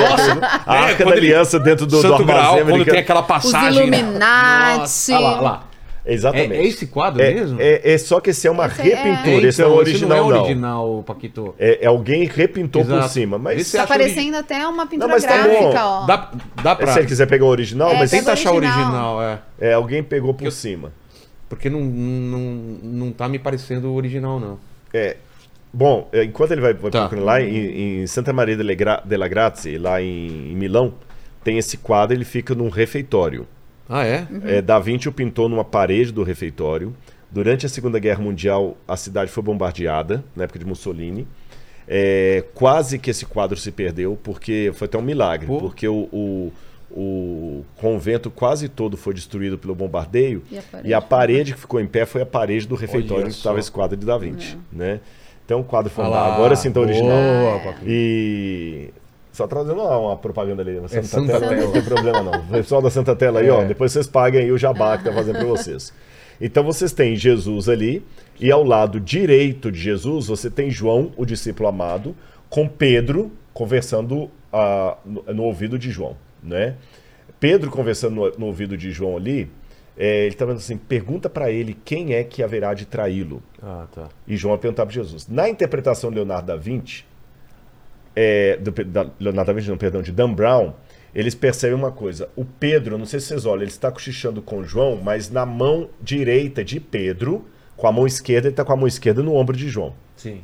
À direita, ele está segurando uma faca. Hã? É uma faca. Olha. É. Você consegue passar o mouse aí só para mostrar o pessoal de casa também, Paquito? Paquito. E aí, ó, a Aqui, faca aí, ó. Cadê, cadê? Aí, ó, exatamente a faca aí, ó. Ah! Olha só! Tá vendo? É que tá. É. Mas dá, dá pra ver, dá pra ver. Tá bem É. e. Então, pixelado. o, a, voltar, a interpretação do Dan Brown é que aquele João ali não seria João, seria mulher. Porque ele tem Porque tem traços feições femininos. É, tem, femininas, então, né? tem feições femininas. Mas eu vou explicar por que, que tem feições femininas. É, e Pedro já queria, de alguma maneira, liquidar Maria. Porque ela era. Ela, Dan Brown. Porque ela era. segundo Muito Dan- Dan Brown. muito proeminente. dominante, ela era rival de Pedro. Nossa. Tá certo? E em frente os dois tá Judas com o saquetel de dinheiro na mão ali. Tá. O rosto mais fechado. A questão do V e do M é que se você pegar o O João. que é o lance do V e do M mesmo? é, se você pegar o João ali do lado de Jesus, e Jesus só vai fazer um triângulozinho. Sim, ó. É, tá vendo lá? ó? Tá. Ó, tem um triângulozinho entre os dois aí, tá certo. vendo? Ó? É. Forma um triângulo. É, Sabe, é, Paquito, passa, passa É. aqui. Isso, isso. Só que se ele pegar a cabeça. Aí exatamente, onde é que ele tava ali atrás? Paquito, atrás de Pedro aí, ó. Pedro é o outro do lado. Pedro, isso. Sim. Você vai fazendo aí, ó. Você faz uma montanha, um triângulo, ó, Certo. um triângulo, desce, Desce. sobe, Outro triângulo. outro triângulo, desce. Desce. Aí ele fala que faz o M de Maria. Ah, como seria uma coisa cifrada. É, mas aí. Mas aí, tomar aí muito também- chá de cogumelo. Aí é pra muita viagem também, né, Dom? Aí... Agora, negocinho, eu vou falar né? com vocês por que, que ali parece uma mulher, mas não é, É. uma mulher. É, fazia parte da, da arte, inclusive se você achar aí, por por favor, Paquito, é, Davi, de, é, de Leonardo da Vinci. Leonardo da Vinci, Davi, pintura. É, se você olhar, é, Davi menino, não sei se Tá. vai aparecer assim. Quando eles queriam, na, na Renascença, e na Idade Média, corrigindo, na Idade Renascentista, depois de Petrarca, quando eles queriam é, ilustrar um jovem, alguém mais jovem, eles o ilustravam com o rosto sem barba, sem, sem barba, sem pelos pubianos, se fosse um nu frontal, sem barba, e com as bochechas mais rosadinhas, e mais Rosadinhas. como se fosse quase um trejeito feminino. Entendi. Então, Para diferenciar. Exatamente, tem muitos quadros renascentistas onde você vai ver essa figura. eu- o Davi, se ele encontrar lá, jovenzinho, afeminado. o Davi é, é, sem feições, parece quase uma menina também.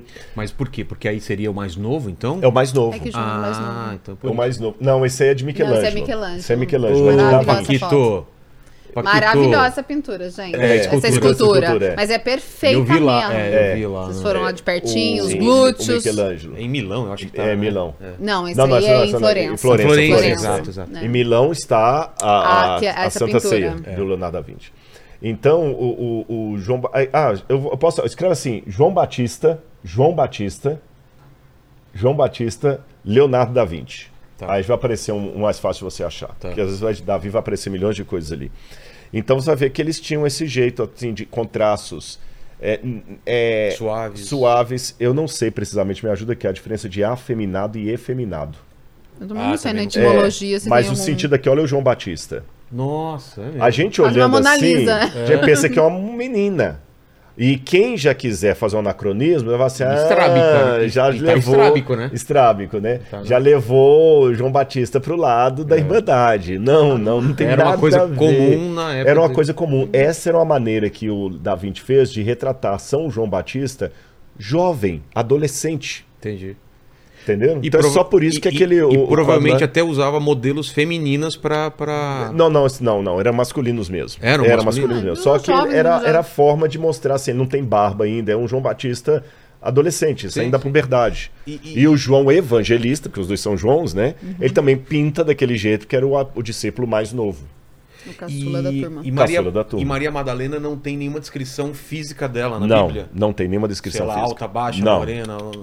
E aí ficou até um negócio Nem se é interessante, porque feia. Não Ah, é? Não ele se fala. Porque, sempre... tipo, Sara, você sabe que é bonita, que era muito formosa. É, né? a Maria Dela não tem Madalena nada. é uma mulher normal, normal. Tá. E, inclusive no livro eu falo detalhes assim sobre ah, os achados arqueológicos de Magdala, fotografei lá. Eu estava até num, num- num dilema agora se eu ia levar a turma para escavar em Magdala ou em Laquis. Ah, é? Mas a gente acabou fechando com a Universidade Hebraica e vamos escavar em Laquis. Mas numa próxima eu ainda quero escavar em Magdala ainda. Aí me leva, hein? É, não, por favor, vai lá. E, É. Mas eu levei você lá para ver a cidade de. Magdala. Mas para escavar dessa vez, viu? escavar. A doutora Marcela, que é a chefe das escavações lá, é amiga minha. Ela é mexicana. Então tem muita coisa legal para. Agora, realmente, teoria da conspiração fascina as pessoas. As pessoas gostam de teoria da conspiração. Enquanto Falando tiver- mais do seu livro, até vou pedir depois, porque esse, esse programa está sendo, tá sendo feito aqui, a gente está na live antes de ser lançado o seu livro. Uhum. Mas, como esse, esse, esse podcast fica para sempre na internet, quando tiver o livro, a gente coloca o link de compra na Por favor, descrição. exatamente. A Laura já manda pra gente. São tá dois aí. diferentes, né? Sim. Um é o Maria Madalena e o, que é da editora Planeta. Então, pessoal da editora Planeta, obrigado pelo carinho, pela, pela confiança de vocês, viu? É a Clarice, que é a minha editora lá, e está preparando com muito carinho. Já estamos. Eu tô imaginando a capa. E esse aqui, que acabou de sair, esse é da editora Agape. Se já tiver link, esse já, tem, coloca. A gente esse já coloca na tem. descrição. É, acabando a live, a gente já coloca aqui, ó. Aham. E, e pra gente encerrar, eu queria que vocês me falassem o que faltou, o que vocês acham importante falar, e no teu livro, que aspectos que você, que você trabalha além do que a gente falou aqui. Bom, como eu falei, eu trabalho a, a- o, o contexto social de Maria Madalena. Que a gente falou como aqui. era na época, Tá. Como, é que nas- como é que era ser uma menina na Galileia, como era ser menina na Galileia, como era ser mulher naquele tempo, as pautas de questões eh, sobre a mulher, o sagrado religioso, eh, o feminino sagrado, a mulher na Bíblia, será que é machista, etc. E, grosso modo, o livro está dividido em duas partes. A primeira parte são essas temáticas em torno de Maria Madalena. Era prostituta, não era prostituta? Por quê? Como é que começou essa história? Como é que foi a tradição de Maria Madalena ao longo dos anos? Evangelhos apócrifos que falam sobre ela, por que acreditar, por que não acreditar. E na segunda parte, uma parte mais biográfica, onde eu começo a analisar a idade aproximada dela quando tudo aconteceu, eh, todos os elementos da vida dela, por que de ungir Pe- Jesus, por que, que ela seguiu Jesus, de onde que ela arrumou dinheiro depois. A gente tem pistas disso na Bíblia, é? cruzando com documentos ali. E eu faço todo esse trabalho. E se você me permite, é, é, Vilela, eu só queria fazer mais um, um merchan, não para mim agora isso aqui. Tá. Eu estou muito feliz e de público aqui eu já vou te fazer uma, um, um- um ultimato aqui para vocês. É, dando tudo certo, nós vamos no final desse ano, que eu vou te passar a data depois com, com mais detalhe, Precisão, né? precisão, inaugurar o Museu de Arqueologia Bíblica do NASP. Finalmente. E eu quero agradecer ao, ao, ao programa aqui, porque, em primeiro lugar, porque foi o Inteligência Limitada, o primeiro podcast que eu participei e abriu as portas para todos os outros. Então, todos Pô, que vieram feliz. depois, o Flow, a- eu participei lá no Pânico também, embora lá não era podcast, outros mais que eu Danilo participei com Gentili. o Dani Gentili, o Mano Brown e tudo mais. Ah, é, Mano Brown, foi sim, demais esse começou com encontro. você aqui. Eu quero agradecer. E uma das coisas que você sempre deixou eu fazer aqui é mostrar o curso de arqueologia do, do NASP, Sim. né? É, que é o curso que eu estou fazendo online. E esse curso, pessoal, eu estou comentando a Bíblia toda, do Gênesis ao Apocalipse. Você vai ter aí no seu celular, é, uma vez por semana, aulas que você precisaria participar de um curso de teologia de bacharel de quatro anos presencial. E todo mundo que se matricula nesse curso, além de eu passar muita informação sobre arqueologia, história, texto bíblico, hebraico, eh, você ainda tem muitos benefícios com o curso. Se fizer o plano anual, você vai ganhar um curso de hebraico, vai ganhar um curso de grego, tudo ali online. Você leva para onde você quiser, assiste quantas vezes quiser a aula. E além de toda essa informação, você sabe que você está ajudando a construir o Museu de Arqueologia do NASP. São mais de 3 mil peças O arqueológicas único do tipo na América da Latina. América Latina, originais, tá certo?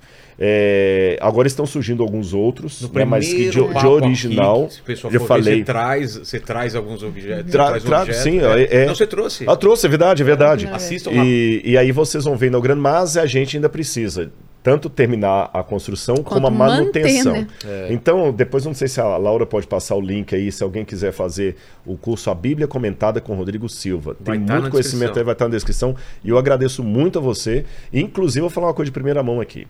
É, nós vamos ter no, no museu ali um, um local que a gente já está preservando para registrar o nome de todo mundo que apoiou a construção do, do museu.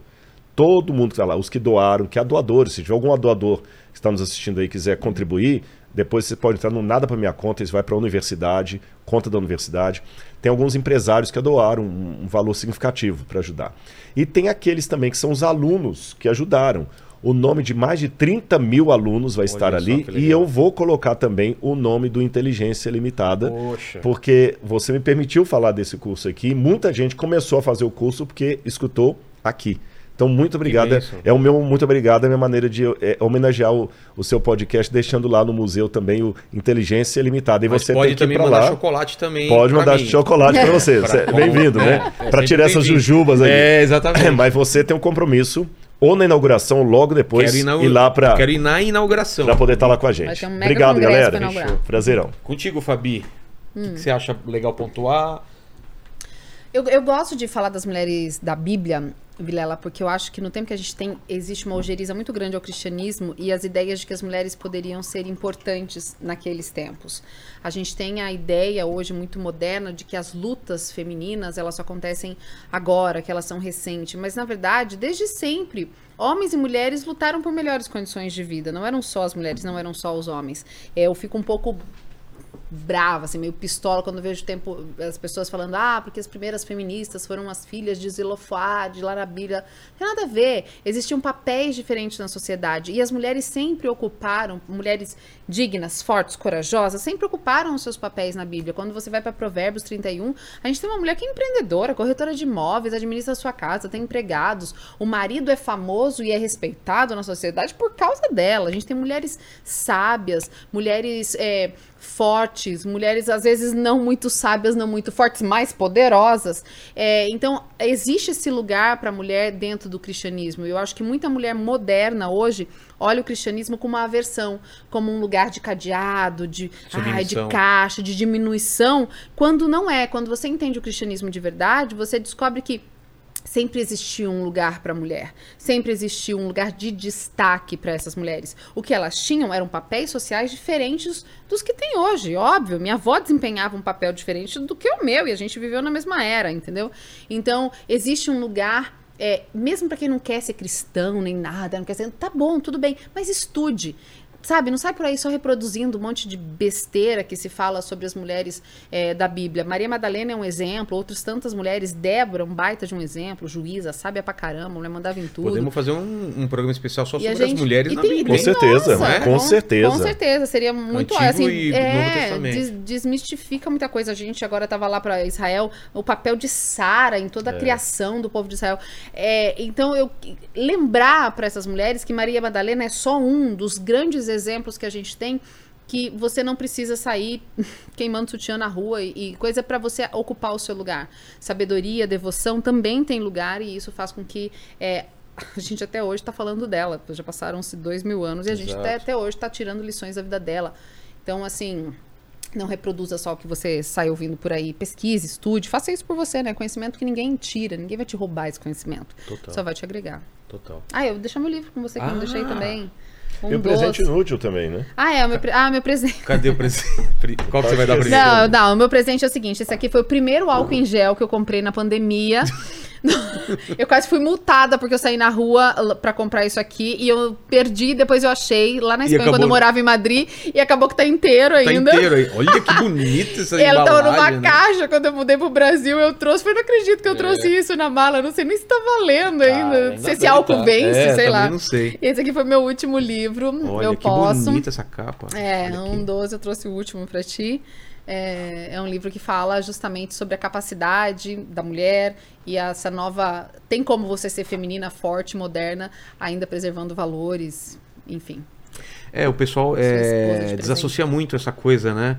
Da luta das mulheres com é, até a decisão dela fazer o que ela quiser. Dá a impressão que ou é do jeito que a gente tá falando, pelo menos me parece isso. Aham. Ou toda mulher que não pensa como a gente não pode ser considerada feminina ou feminista, né? A gente tem muito problema com em aceitar o que pensa diferente. Todo mundo É. tem, em aceitar o que pensa diferente. Eu fui feminina, feminista por muitos anos. E eu acho que toda mulher jovenzinha com 15, 16 anos, principalmente quem nasceu nos anos 80 aí, foi, entendeu? Só que o feminismo não me fez bem. Ele quase destruiu meu casamento, ele destruiu a minha noção de maternidade, o meu amor próprio. De repente eu começava a querer ver o feio como uma maneira de é, de me rebelar contra o sistema e tudo mais. E daí você amadurece um pouco, você descobre que existe um porquê de quererem que você pensa assim. Você é uma força é, importante de voto, de manobra, de economia Tá e tudo usado. isso, entendeu? Isso está sendo usada. Quer dizer, nada que o feminismo é, alega ter conquistado pra mim, de fato foi feito pelo feminismo. Mas isso é uma conversa tão longa que, assim, renderia horas e horas de conversa. Mas eu acho que existe a incapacidade de você entender que você pode sim querer o bem-estar da mulher. Eu sou uma mulher que ocupa o meu espaço, eu tô na internet, eu sou mãe, eu sou empresária, eu tenho alunos, eu vou onde eu quero, sou livre, e ainda assim eu não sou feminista. E, e eu não preciso ser feminista, eu não preciso do feminismo para poder fazer isso. E é quase ofensivo que as pessoas pensem isso. Eu acho que muitos cristãos também prestaram de serviço quando falam nisso, porque eu, eu falo e às vezes sou bem criticado porque eu falo isso, porque eu acho que o, o feminismo cresceu onde o cristianismo falhou. E a gente já conversou muito sobre isso, né? Quando a gente é, não amparou quem precisava de amparo, quando a gente não cuidou dos órfãos e das viúvas, a gente foi abrindo espaço para que muitas teorias humanistas ocupassem esse lugar de salvador, de redenção, de recuperação. Então, eu acho que o cristianismo vivido na sua essência, ele é o que protege a mulher, ele é o que enaltece a mulher, ele é o que faz a mulher ocupar todos os seus espaços e potências. Mas isso é uma discussão que uh, quem justamente prega pela tolerância e prega não está disposto a ouvir. Então, nesse livro, eu abordo muito no as nossas capacidades, as nossas é, possibilidades de protagonismo, sem necessariamente eu precisar sucumbir a teorias que, na verdade, só me fazem ficar bastante ressentida com a vida, com meu marido, com o meu espaço. E destruir a coisa mais preciosa que é esse núcleo familiar. Esse né? núcleo familiar, com certeza.